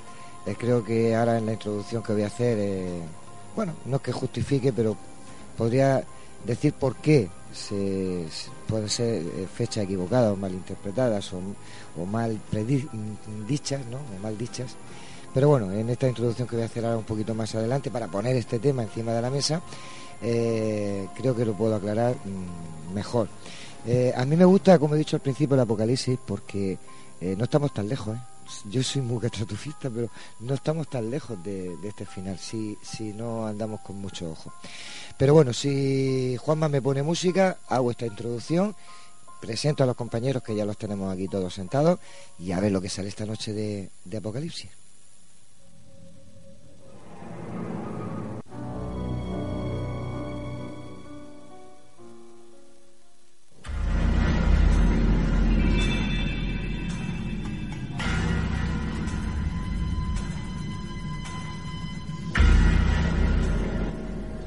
¿Cuántos ríos de tinta se han escrito sobre este tema, Apocalipsis? Muchos son los profetas y videntes anunciando el fin del mundo. No quiero ser catastrofista con respecto a este tema, pero hay algo evidente y obvio, y es que la Tierra, tal como la conocemos, no está exenta de ser destruida antes de que llegue su fin natural. Simplemente porque hay muchos caminos por los que llegamos a su destrucción total. Podríamos hablar, por ejemplo, de la destrucción de nuestro planeta por algún fenómeno astronómico, como el de un gran meteorito, por ejemplo, por algún planeta, el Cobulus o planeta rojo, y, como no, por alguna estrella llamada Némesis. También podría llegar la destrucción de nuestro planeta por alguna profecía o castigo divino. Sobre este tema hay para todos los gustos y necesidades. Unas ya han pasado y todavía seguimos aquí, y otras que vienen de camino, y no sabemos, como es natural, si son las acertadas y no podremos contarlo más adelante. Tal vez las pasadas como las venideras profecías hemos cometido el error de interpretarlas mal, y por eso se han fallado en sus cálculos y veracidad. No estoy excusando a nada ni a nadie, solo dejo esta reflexión para todos los adivinos y profetas que anunciaron el fin del mundo y erraron en sus predicciones. Y por último, creo que no vamos a necesitar ayuda para destruirnos y destruir la tierra. Nosotros mismos nos bastamos y nos sobramos para mandarle al garete este precioso planeta lleno de océanos, vegetación y paisajes fantásticos. Bien sea apretando el dichoso botoncito o por el cambio climático, que algunos llevamos más de 20 años diciéndolo y el resto de los incrédulos diciendo que son ciclos del planeta Tierra. Hasta que ya sea irreversible y dejemos a nuestros hijos y nietos un planeta totalmente destruido por la ambición de sed de poder de los seres humanos.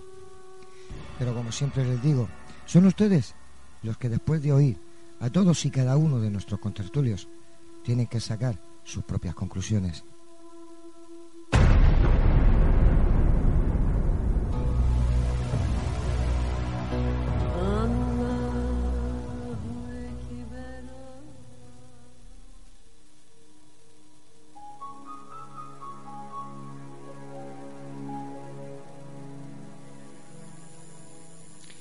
Hay que decir, como siempre, que la música es nuestro amigo Pepe Benyo, que sin él no seríamos nadie. Yo, por lo menos, no, no, no sería nadie para esta, esta introducción que, que, que os hago programa tras programa.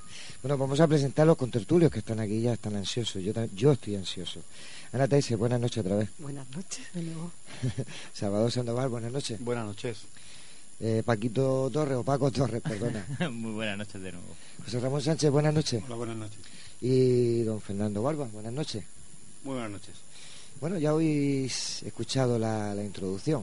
Mm, Pongo tres eh, supuestas eh, apocalipsis encima de la mesa. No sé quién quiere empezar. Paco, Bueno, pues yo mismo. Me toca.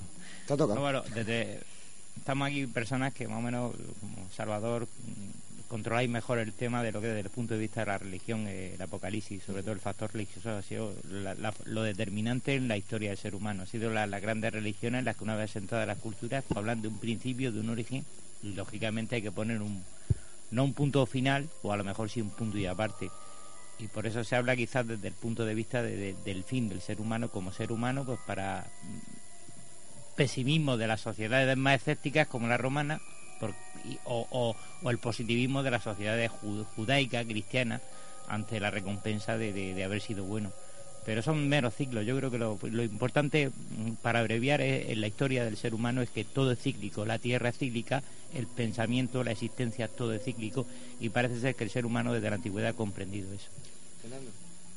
Sí, pero al final ha sido quizá a lo que a lo que yo quería decir. Eh, sí, eh, eh, pienso que que todas esas historias al final han sido o son eh, metáforas para, para, quizá explicar un cambio o, cambios de ciclo. Eh, el fin del mundo estará en manos de quien esté y, del ser humano, del libre albedrío del, ser humano, pero bueno, sí que es verdad que se ha intentado explicar o, vaticinar de alguna forma eso, pero yo pienso que no ha estado bien, bien entendido bajo mi, bajo mi perspectiva. Todos los que han, han intentado fijar una fecha para establecer el fin del mundo basándose en las profecías del Apocalipsis han fallado todos. No ha acertado nada, de hecho estamos seguimos aquí. La última, la última fue el 21 de agosto, lo comentaba antes con José Ramón, eh, con ocasión del eclipse solar, una secta protestante, supuestamente basándose en el libro del Apocalipsis, no sé cómo, ni en qué sea, ni realmente en qué, en qué versículo se han basado, pero han fracasado estrepitosamente. Los testigos de Jehová nos tienen muy acostumbrados ¿no? a poner fechas continuas y, nos carmientan, ¿no? Parece que, mm, bueno, pues siempre tenemos interés por saber cuándo va a llegar el fin, pero en el libro de, del Apocalipsis no se, no se dice fecha ninguna. Además, la palabra Apocalipsis significa precisamente revelación. Entonces, es la revelación del, del, sentido de la historia, ¿no? Hacia dónde vamos, el, ser humano, hacia dónde va, tiene algún sentido la historia, hacia dónde nos encaminamos. De hecho, mm, hay distintas interpretaciones del sentido del Apocalipsis. Hay quienes las interpretaron en un sentido literalmente histórico, referente a, acontecimientos que tuvieron lugar en la época en que fue escrito. Fue escrito por San Juan en Patmos, aunque bueno, la autoría es discutida, pero en general hay cierto consenso se dice que fue San Juan cuando estaba desterrado en Palmos por motivo de la persecución de Domiciano y que, bueno, pues San Juan utilizando un lenguaje críptico porque el Apocalipsis contiene lógicamente veladas críticas al sistema político romano, pues lo que estaba refiriéndose era a acontecimientos que tenían lugar en ese momento, pero nada más. Hay otros, hay otros sin embargo, que eh, dicen que el Apocalipsis es un, es un libro eminentemente profético, que puede tener alguna referencia histórica, pero que desde luego habla sobre lo que ha de venir. Fíjate, lo que ha de venir y, a pesar de todo mm, lo que tú has aportado, que ninguna de las fechas se ha constatado que, bueno, aquí estamos todavía, está claro. Pero ¿por qué, ¿por qué el interés del ser humano en volver a poner una fecha tras otra y tras otra y tras otra, porque fue con el nuevo milenio. Luego, mm, yo recuerdo perfectamente, fíjate, personalmente yo tuve una experiencia que cerca de mí había una persona que canalizaba y decía que el, fin del mundo estaba por venir el 9 del 9 de 2009. Yo conozco a familias que lo vendieron todo, se montaron en una roulotte, se fueron con los niños al pueblo aquel de Francia, de allí, y luego volvieron, sin nada, claro. Pero ¿qué, pasa? ¿Qué, pasa en la mente de la gente? ¿Qué necesidad tenemos como ser humano, como seres humanos, a creer en, lo que nos dicen a pie juntillas otros en cuanto al fin del mundo? Tenemos tanto miedo a la muerte que no queremos morirnos solos y preferimos confabular un fin en el que todos no vamos a ir juntitos de la mano. Es que no, yo realmente no, no lo entiendo. Pues mira, yo creo que es que hay, hay gente que desea que llegue el fin del mundo, porque si no uno no se explica la excepción, cuando fallan las fechas, sientes decepcionado. Es decir, que en el fondo estaban deseando que llegara para decir, mira, es como una fiesta se fueron allá como una fiesta. Sí, yo en, en el año 63, una tarde de domingo, era yo entonces muy niño, eh, estalló el polvorín de Archena y yo vivía allí en un pueblecito cercano y el cielo se volvió rojo y hubo una gran explosión. Y en mi pueblo entonces había eh, dos grandes opiniones, probablemente las de los hombres o la gente más instruida que decía que era la bomba atómica, y en general las mujeres que decían que era el fin del mundo. Eh, los más, algunos de los niños pensábamos que era el volcán de Archena porque esa noche ponían en el cine de verano los últimos días de Pompeya. bueno, la cuestión es que, es que quería decir que, es que esas dos visiones que habían de, de la bomba atómica o del fin del mundo son las mismas que siguen estando. En la bomba atómica o el meteorito o el desastre, el desastre natural o forzado por el hombre como se quiera, pero sin sentido ninguno, de puro azar, y que sencillamente va a llevar a un final sin más, sin más. Se acaba y quizá pues pueda venir otra humanidad o no venir, no sabemos. La otra visión era la visión religiosa, la visión cristiana de este es el fin de los tiempos. Este es el fin, como decía, se ha cumplido el ciclo, este es el fin de los tiempos y lo que va a venir ahora es un gran juicio en el que se nos va a hacer. Seguimos hablando, utilizando además el término apocalipsis para las dos cosas y yo creo que con escaso rigor al hacerlo y deberíamos quizá de centrarnos en alguno. Yo creo que esta gente probablemente que decís que se quedaba tan tan triste cuando no llegaba el fin del mundo era porque lo que esperaban era la venida de Jesucristo y ellos eran los justos y por fin iba a venir la salvación. Cuando hablas con personas mm, más de a pie, más ciudadanos de a pie, más normalitos, sin, sin grandes estudios, sin grandes... La, la, persona de, a pie, eh, lo que ha entendido siempre, yo lo esto lo he hablado mucho con, con nuestros padres, lo hemos hablado mucho siendo niños, ya más mayores, y no es el temor, yo mm, lo veo un poco particularista, ¿no? Siempre barremos hacia nuestro lado. Es decir, vale, el miedo a la muerte personal, pero no, no, el, apocalipsis parece que la gente reacciona con el concepto, da igual la cultura que sea, la religión. Eh, el miedo es general, es mucho mayor, es decir, el miedo a perderlo todo. Ya no solamente nos cuesta trabajo concebir el fin del mundo. Cuando habla, bueno, el fin de una sociedad, el fin de nuestra civilización, el fin de nosotros, el fin de yo como persona, no reaccionamos igual que el concepto de, temor que el apocalipsis incluso el, el apocalipsis de San Juan más concretamente, no habla solamente de que nos vayamos a morir, vayamos a jugar. Todo a nuestro alrededor se cae. Los mares, tres cuartas partes se tiñeron de rojo. Es una destrucción eh, que la mente humana, que una mente normal, no es capaz de asimilar. Hoy en día porque tenemos un gran conocimiento científico y asumimos que el planeta no se puede al garete de la noche a la mañana por sí solo. Eh, Pero, pero mm, la gente hasta, hasta hace poco tiempo entendía como, como, como un temor casi inconcebible, más allá. Algo que desataba mentalmente mucho más pánico, incluso más miedo hay a perderlo todo, ya no solo lo material incluso, no sé si me explico yo esta noche, en que hay un factor eh, que sobrepone a la idea de, de perder, al concepto normal que tenemos a diario en nuestra mente de perder, el concepto de apocalipsis en las sociedades más allá, en todas las culturas del planeta, suponía un miedo inalcanzable incluso a comprender en toda su extensión. O sea, la- Lo que la- pienso yo que nos paramos quizá en, en- en la muerte, pero yo creo que el Apocalipsis habla de algo más, ¿no? Es como.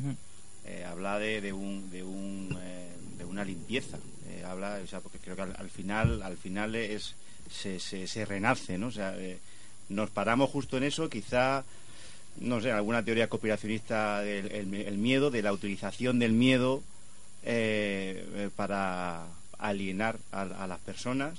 Mm, No sé, pero, pero yo creo que, que, habría que ir o, o deberíamos de ir eh, más allá, ¿no? Y, y pienso que ese es el, el sentido. Claro, es que no es lo mismo el fin de los tiempos que el fin del mundo. Mm. Si es que el mundo no se va a terminar. Exactamente. Lo que se va a terminar son estos tiempos. Estos de tiempos. ahí va a surgir Sí. otra cosa nueva, ¿no? Exactamente, el cambio de ciclo. Claro, eh, y vi una, dice. San Juan en Pamo, y vi una, un cielo nuevo y una tierra nueva. Es decir, que esto se va a renovar. No es que el mundo se acabe, el mundo no se va a acabar, pero sí que va a haber una transformación. Eso es lo que se, lo que se dice en el, en el Apocalipsis. A esa, a esa eh, transformación pues le precederá una serie de catástrofes, sin duda. Y por cierto, según he oído la noticia que estaba dando antes Paco, si 15.000 Científicos. científicos han anunciado que o tenemos cuidado o nos vamos a caer el planeta, bueno, pues están coincidiendo fundamentalmente con lo que dice el Apocalipsis. El Apocalipsis Y- habla de desastres naturales. Es decir, la- el, el- el- el mundo, la Tierra se está quejando. Se está quejando, entonces va a acabar con nosotros. Pero No. ya estamos viviendo en- en- en- de forma progresiva el apocalipsis, así como por entregas, que si un tsunami por aquí, un volcán por allá, unas inundaciones por, por acullá, la bomba atómica, etcétera, etcétera, etcétera. A lo mejor lo estamos viendo ya, te digo, así como por, por, por capítulos, ¿no? El mismo pánico que tenían los mayas a los volcanes. Claro.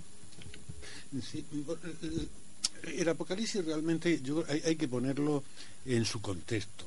O sea, la, apocalíptica es un género literario determinado eh, que surge que surge durante el exilio de los, de los judíos en Babilonia, lo- con los apocalipsis de, Daniel y de otros profetas, y, y es un género literario además muy vigoroso, de una gran belleza, mm, y que viene a explicar, viene a explicar de una forma nueva el, el mal en la tierra. Da una nueva explicación.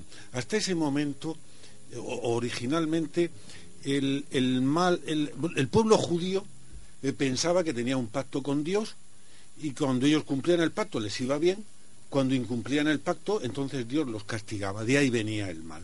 Sin embargo, eh, en los judíos llega un momento en el que, mm, bueno, dicen, eh, si esto no está ocurriendo, nos estamos portando bien, los justos somos temerosos de Dios y sin embargo los paganos, los malvados, nos están aplastando, nos están llevando, nos llevan a la esclavitud.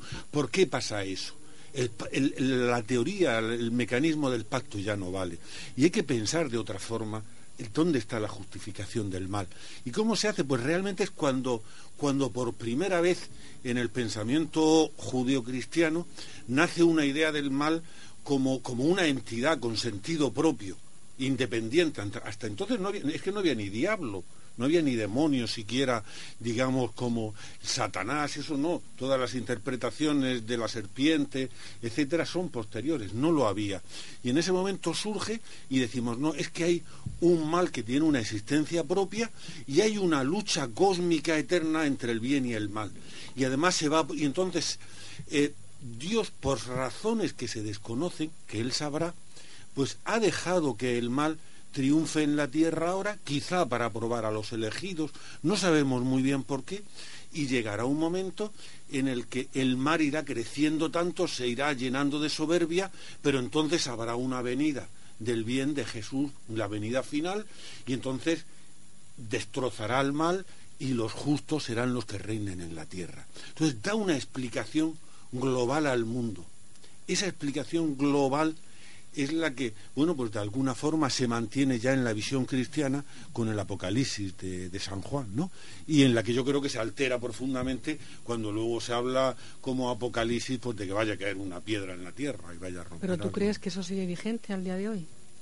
¿Cómo se sigue vigente? No, no, estoy, yo estoy hablando, estoy hablando de cómo es el término y de cómo habría que entender la apocalíptica. Pero en el contexto actual eso ya no tiene ya no tiene sentido. Yo no sé si está vigente o no, pero pero ha habido una mutación, pero pero es lo mismo. Me, me vaya a dejar que entre en la reflexión de que antiguamente eran los profetas los que te están avisando de un riesgo inminente que incluso afecta a que las estrellas caigan del cielo. Muchas veces se menciona incluso, fijaos, el concepto de que se nos venga el cielo encima. Y sin embargo ahora resulta que, como comentábamos con Salvador, lo de la noticia, eh, es decir, que son 15.000 científicos que, mm, valga el ejemplo, que no sirva, esté muy distante aparentemente, volvemos a lo mismo, se nos advierte, de nuevo, no, esta vez no son profetas, son científicos, y nos advierten de que no se nos vaya a caer la- la- las estrellas, pero estamos alterando eh, eh, la capa de ozono, estamos alterando eh, lo- el clima global de la Tierra, el, el microclima. Hombre, que nos Eh, estamos haciendo responsables. Caramba, estamos volviendo a los mismos términos, nada más que ha cambiado la manera en que, en que, en que los de arriba, los superiores, nos, nos advierten de lo que nos puede pasar.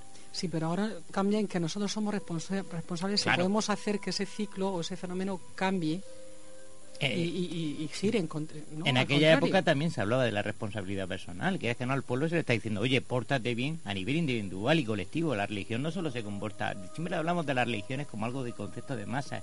Sin embargo, se está advirtiendo a cada persona que, que, que deje de hacer el mal, por decirlo de alguna manera, pórtate bien. Pues es que estoy hablando en términos apocalípticos, es decir, lo que estáis diciendo, estáis utilizando un lenguaje ap- apocalíptico pero adaptado a, a esta época. Yo creo que el apocalipsis es una representación del mundo como una lucha, como ha dicho antes José Ramón, entre el bien y el mal.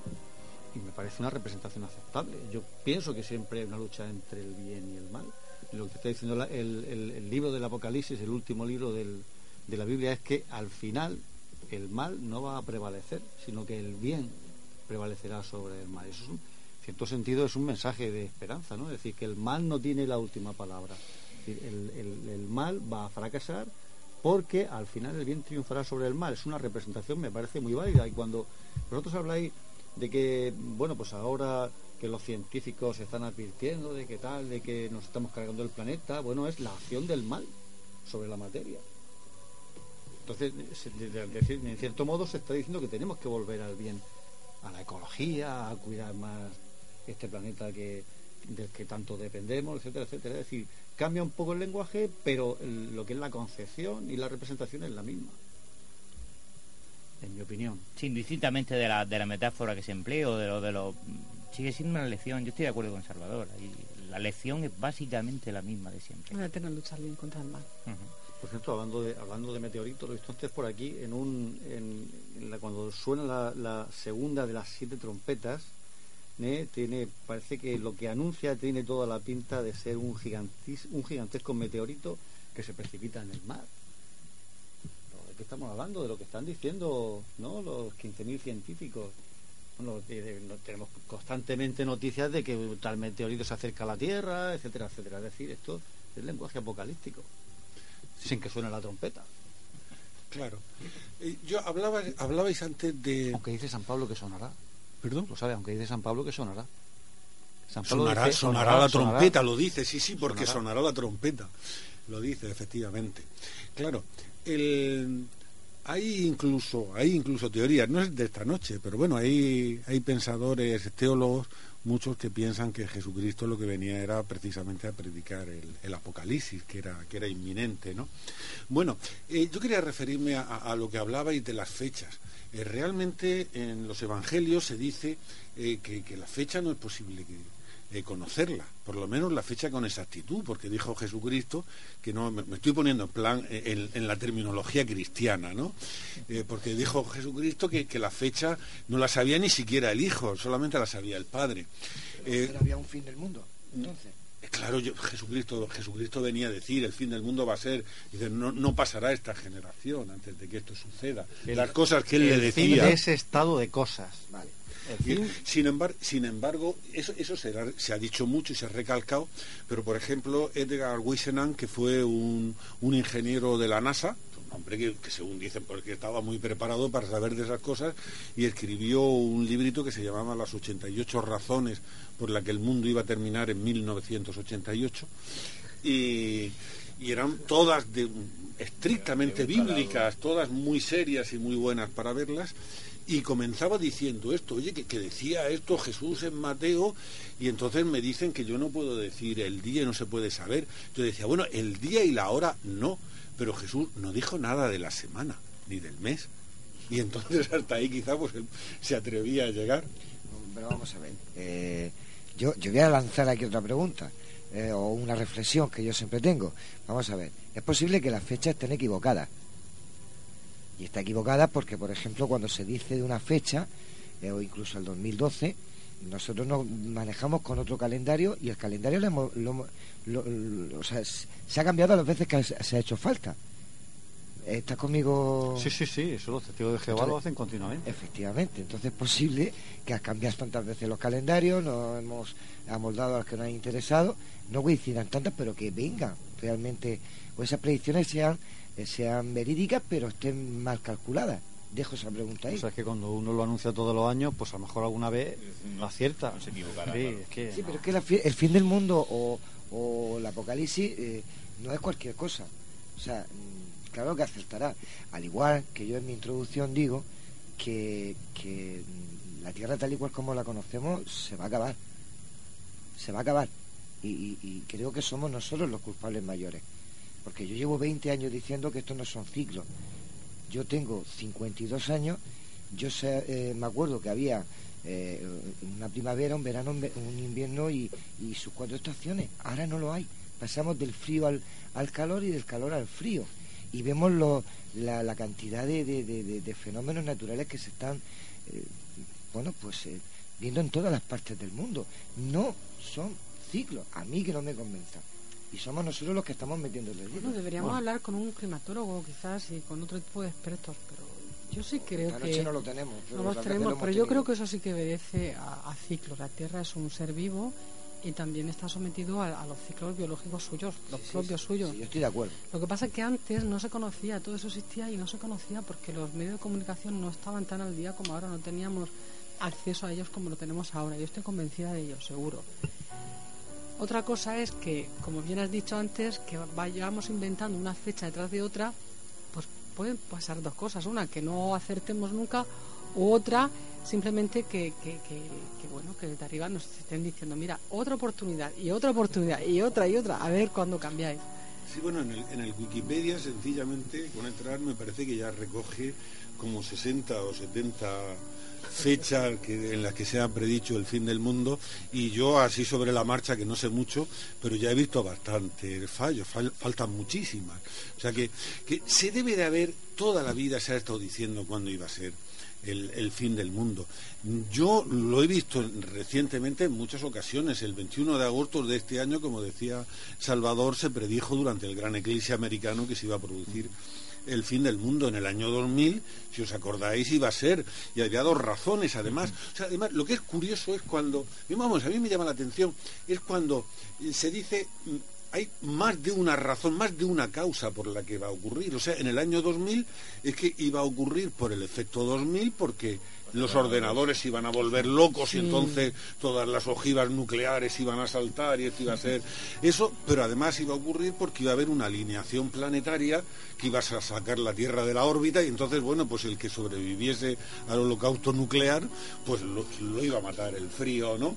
El, eh, yo qué sé, Leland Jensen, que era un hombre que entre otras cosas pues era un poco cenizo, eh, la verdad, pues primero dijo que la Tierra iba a, destruirse por un desastre nuclear y cuando pasaron las fechas y no ocurrió dijo, bueno, no, pero ahora va a venir el cometa Halley y ese va a acabar con ella, ¿no? Yo no sé si un miedo racional, un miedo racional es justificable o no, pero en el ser humano ese miedo, cuando no había energía nuclear, pues bueno, lo- lo- los griegos hablan de cinco diluvios. En Leucades se habla, lo- los griegos cuentan cinco diluvios en la antigüedad, es decir, ya existía, si no ha existido de verdad un diluvio o una destrucción masiva, que sí han sucedido, en realidad la ciencia hoy en día está comprobando que sí ha existido destrucciones masivas. La glaciación fue una destrucción masiva, acabó con el setenta y tantos por ciento de, la, de las especies terrestres Y el gran diluvio. que- casi de un plumazo, es decir, un periodo de, de 5 a 10 mil años borró, borró de la faz de la Tierra, los niveles del nivel del mar se movió unos 130 metros de diferencia, es decir, una verdadera catástrofe. Ese miedo es ancestral en el ser humano, luego es lógico y racional. El miedo añadido a la nueva tecnología, la energía nuclear, rescata el miedo ancestral del ser humano y lo traduce en nuevas formas de miedo, pero sigue siendo el mismo miedo a la destrucción. Y es fácil jugar con él. Yo, eh, en el fondo, ese ese continuo, esa necesidad continua de pronosticar el fin, el fin de los tiempos, lo que está garantizando es que el fin de los tiempos no llegue. Porque si nos atenemos, claro, además que se pronostican en, en- sobre la base de, ciertas profecías contenidas en la Biblia, pero claro, si el fin de los tiempos presupone la parusía, la segunda venida de Cristo, y él mismo dijo que vendrá como ladrón en la noche, es decir, cuando nadie lo espere, mientras lo esperemos no va a venir. Es decir, que el- ese continuo pronosticar el fin del mundo lo que garantiza es que no va a venir. Estamos hartos de tomar café. Es una visión positiva de... Entonces estamos salvados, ¿no? Claro, que, me- que mientras haya pronóstico del fin, este fin no se va a producir, va, se va a producir cuando menos lo disuasorio, que es, un, es algo disuasorio. De forma inconsciente. Sí. Retiro, no nos vamos, no nos vamos a destruir, nos quedan millones de años. Pues seguramente, seguramente. No sabemos en qué condiciones, pero seguramente. Malas, las condiciones muy malas, Salvador. Hombre, que, que la Tierra alguna vez va a terminar, mm, pues es evidente que lo va a hacer. De- dentro de 5.000 años seguro. Claro, claro. Y incluso en cualquier, y, en, y y cualquier momento puede ocurrir, porque porque por desgracia pues estamos gobernados por un, por un tremendo azar. Mañana puede caer un meteorito, mañana puede ocurrir cualquier puede ocurrir cualquier cosa fuera de los desastres que nosotros podemos también hacer. Mm, no lo sé. Yo yo espero que esto lo podamos pasar y es posible que algún día pues pues el hombre incluso esté fuera de la Tierra, ¿no? Y, y no solamente dependamos de este planeta. Sí, esa, esa es una de las salidas, tener eh, preparado nuestro otro mundo. Por eso hemos, eh, anteriormente hemos dado, o me ha gustado de que diera Paco la noticia, porque aunque mm, digamos que están a cuatro años luz o once años luz, que parece muy lejos, porque estamos hablando viajando a la velocidad de la luz no tenemos ni, ni por ejemplo, eh, el, cohete o el, el preparado para, para hacer tantos kilómetros y tan rápido. Pero bueno, es una posibilidad porque con los años también la tecnología pues se va avanzando y a lo mejor no hay que viajar a la velocidad de la luz, hay otros medios para poder viajar. Pero, pero bueno, y queda. Yo, si, como dice Salvador, si no la nombro, no nos vamos, no la nombro más. No, no, al contrario, si la nombras. Es Ah, bueno. si la nombras es cuando Si no nos vamos. Ah, vale, o sea, tú pronosticas que mientras pronostiques, no viene. Ese es el secreto. Sí, yo querría decir que en cualquier caso, en las, en las profecías bíblicas, lo- ese fin del mundo, lo que venía era acompañado, aparte del juicio, era acompañado de, pues, de un periodo de, de felicidad en la tierra, en unos casos de los mil años, allá del milenio, del final, bueno, hay sobre esto varias versiones, pero bueno, pues hay un gran periodo en el que los justos pues tomaban ya la tierra, en el que eh, de las fuentes cabía- mana- de las fuentes manaba leche y miel, en el que los racimos eran tan hermosos que bueno, Que no se sé. producía por fin el cambio de conciencia. Una vuelta al estado paradisíaco. Efecti- efectivamente, y entonces era algo eh, deseable. Los pobres, eh, los miserables, los- los- toda la gente que estaba en la Edad Media, todos los campesinos, los pobres, estaban deseando que se produjese esa venida junto con el terror de la llegada. En el fondo, pues era el momento en el que quizás se les iba, se les iba por fin a hacer justicia. Sí, parece que, eh, el- bueno, también me- me ha recordado el cielo de los egipcios, donde después de pasar el juicio, si sobrevivía al juicio y no te devoraba el monstruo, pues lo que te esperaba era un cielo abundante en todo. El trigo, la cebada la representan muy alta, una gran cosecha, eh, abundante caza. Sí, parece ser que también hay un complemento, sigo insistiendo en lo materialista, en lo material. en el aparte del espiritual y el, y el- el que estabas comentando tú, Ana, de ese aspecto de, de- de una abundancia espiritual, una, una abundancia de, de- gran energía, de gran vitalidad, de fuerza interna espiritual. Pero aparte de eso hay un complemento, insisto, esta noche material. Porque nos preocupa lo material, somos material, Sí, somos sí, materia. Es decir, al fin y al cabo tenemos que aprender el gran defecto de, la humi- de la humanidad es que todavía no ha logrado el equilibrio perfecto entre, entre el pensamiento interno, lo interior y lo externo. Y ese es el gran debate de- en el cual se sustenta el apocalipsis. La amenaza Bueno. de destruirlo todo, no solamente, es incluso una gran amenaza porque el ser humano juega en el apocalipsis a predecir, pero no dice exactamente qué es lo que se va a perder por el camino. Si entramos en profundidad sobre ello, parece ser que lo primero que vemos a priori es la pérdida de lo material. La de lo pérdida- que tenemos, de lo, material, de lo material. Pero, mm, es que, ¿sabes qué Pero- pasa? Que, que es lo que ha dicho antes también Salvador, lo hemos dicho todo. Una cosa es el apocalipsis que habla del fin de los tiempos y otra de la- del fin del mundo. Hay una línea filosófica, espiritual, que continuamente da eh, fechas para el cambio de conciencia. De hecho, la última ha sido este, el otro día, el 11 del 11. De esa no sabíais vosotros, ¿verdad? Sí, bueno, había por ahí algún apunte ha sonado, pero Sí, no tuvo un- mayor Vamos, trascendencia. era eh, pues un, eso, un apunte que anunciaba, es un anuncio del fin de los tiempos, de- desde la conciencia. Anunciaba que el ser humano por fin iba a dar esa especie de salto cuántico. Ese día es cuando se mm, recibían las energías adecuadas para, pues, para darnos ese empuje todavía que nos falta. ¿Y qué pasaba? Que, que se supone que teníamos ya que estar todos sintiendo en, en una frecuencia, mm, pues eso, muy, muy, mucho, muy superior a la que estamos ahora. Y bueno, pues pasó el 11 del 11, llegó el 12 del 11 y todo siguió más o menos igual. Entonces, pues también tenemos que, que- que ser un poquito precavidos, ¿no? Cuando digamos o cuando sintamos. Ana, otra, fecha puede ser. Pero sí, no, pero pero quiero bueno, es que los que- cambios no se notan, vamos, a nivel evolutivo, a nivel, darwinistamente hablando, vamos a ver, no a notamos nivel los cambios evolu- evolutivos. a nivel la evolutivo de la noche a la mañana es imposible por eso también es- no entiendo cómo la gente se puede creer todavía esas cosas ojo porque esto genera miedo eh, genera Claro. mucho miedo y mucha inconsciencia también o sea que el apocalipsis pues para algunos es casi continuo porque las fechas son casi continuas también Yo lo veo exagerado, perdona que te diga. Veo unos cambios muy fuertes los cuales vamos a notar eso. No lo hemos notado. O sea, a lo largo de los miles de años no hemos notado, no hemos notado, insisto, de la noche a la mañana tú no notas cambios que la humanidad Pero que se a quinta dimensión, ¿tú sabes cómo hay hay que Bueno, mirar? a mí me parece eso ya un disparate. No tendría desde que el punto haber de vista eh, espiritual, desde el punto de vista filosófico, evolutivo. religioso, Sí. evolutivamente hablando, también me parece No tendría que existir ni la envidia, ni el rencor, ni el odio, ni vamos, ni el hambre, empezando por ahí, porque primero mm, deberíamos estar surtidos de todo lo material para poder trascender luego y, comprender y aceptar.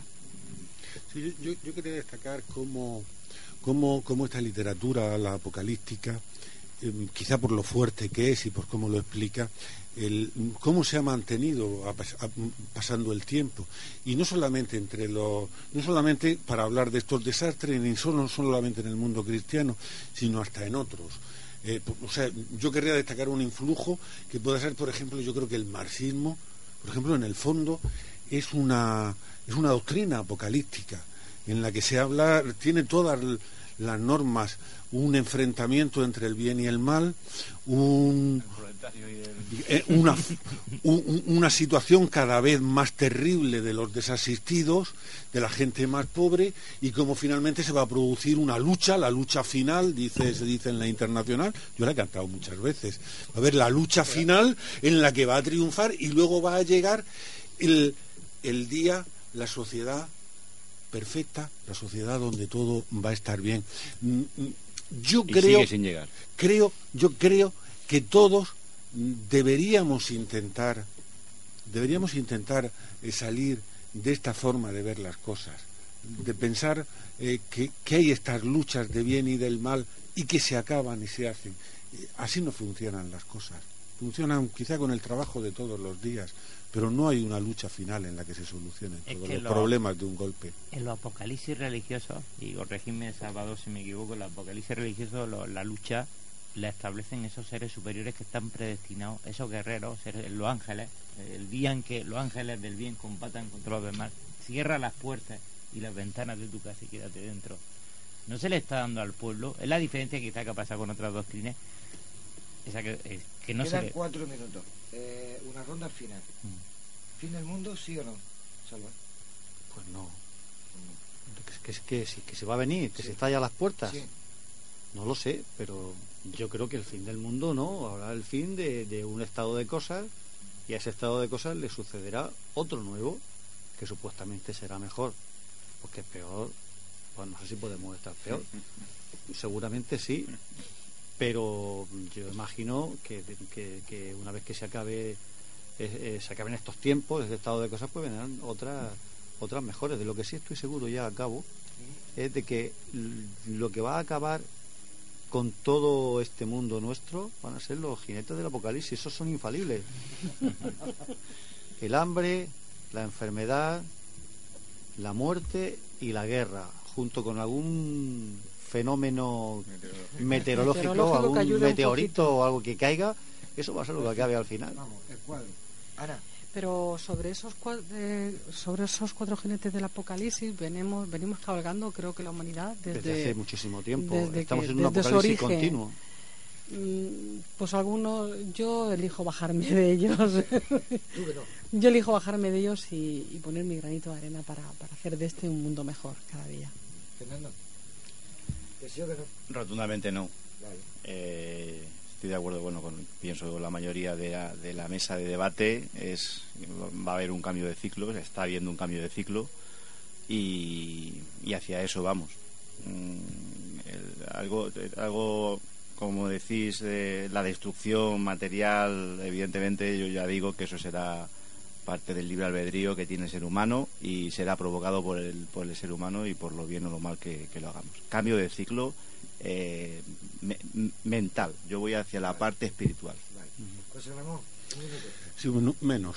El- la cuestión es si hay, si, hay una, apo- si hay un apocalipsis, si hay un fin de los tiempos, eh, pensado por una inteligencia superior, pensado, predeterminado, eh, que vaya a dar lugar a ese final. Eso yo entiendo que es una cuestión de que puede ser de la fe de cada uno y es algo que no es en absoluto opinable. Sin embargo, si me preguntas mi opinión, yo creo que más bien estamos regidos pues por un, por un triste azar vivimos en un universo caótico y esto puede acabar o no acabar de cualquier forma. ¿Sí o no? El resultado está claro, dinosaurio cero, mamífero uno. Antonio, ¿hasta aquí hemos llegado? Se acabó lo, lo que... Eh, lo, sí, pues, lo que- Antonio, hasta aquí hemos llegado, como tú bien has dicho.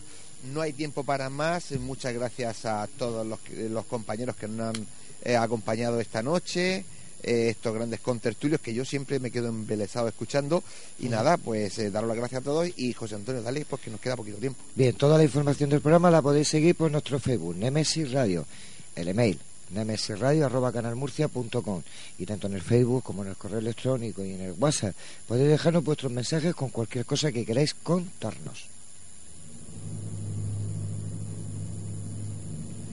Y recuerden, Nemesis Radio todos los jueves a partir de las 22 horas y los domingos a partir de las 21 horas en Radio Inter 96.8 del FM y en Radio Intereconomía 90.7 del FM en toda la región de Murcia.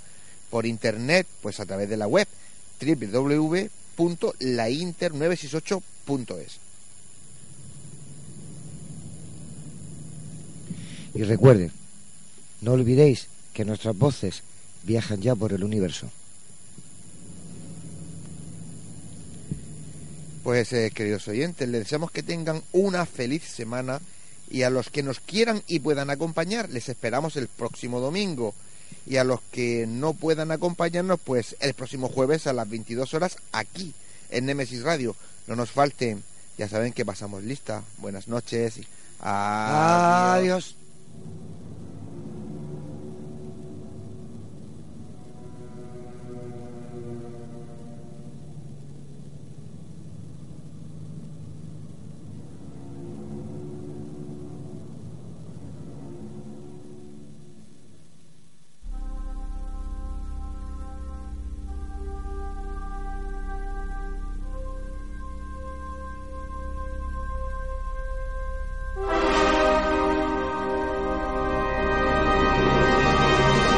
¿Estamos solos en el universo?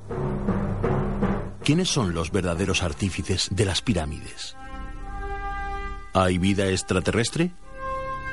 De ser así, ¿es posible que ya estén entre nosotros? Psicofonías. Ouija, ¿nos hablan los muertos? Némesis Radio. Viajando a lo desconocido. Sobrepasando el horizonte de la conciencia. Némesis Radio. Programa dirigido y presentado por Antonio Pérez y José Antonio Martínez. Todos los jueves a las 10 de la noche y los domingos a las 9. En Radio Inter y Radio Intereconomía, Región de Murcia. Némesis Radio.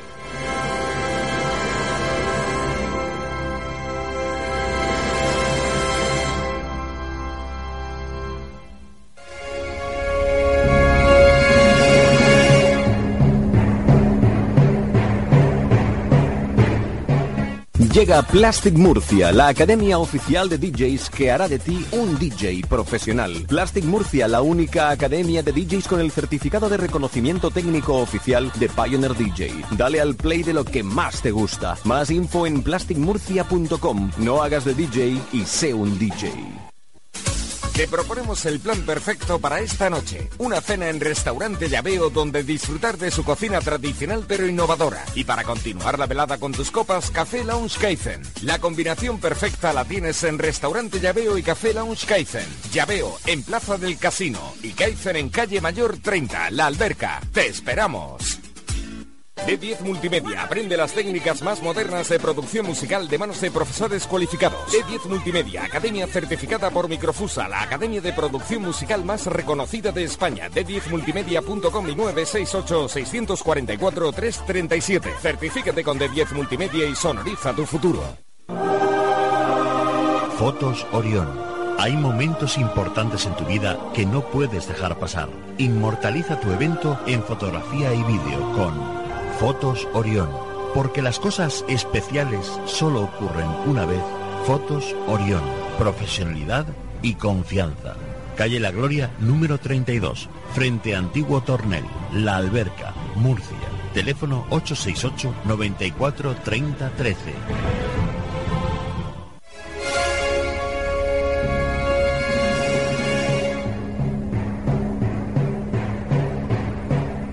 ...96.8 FM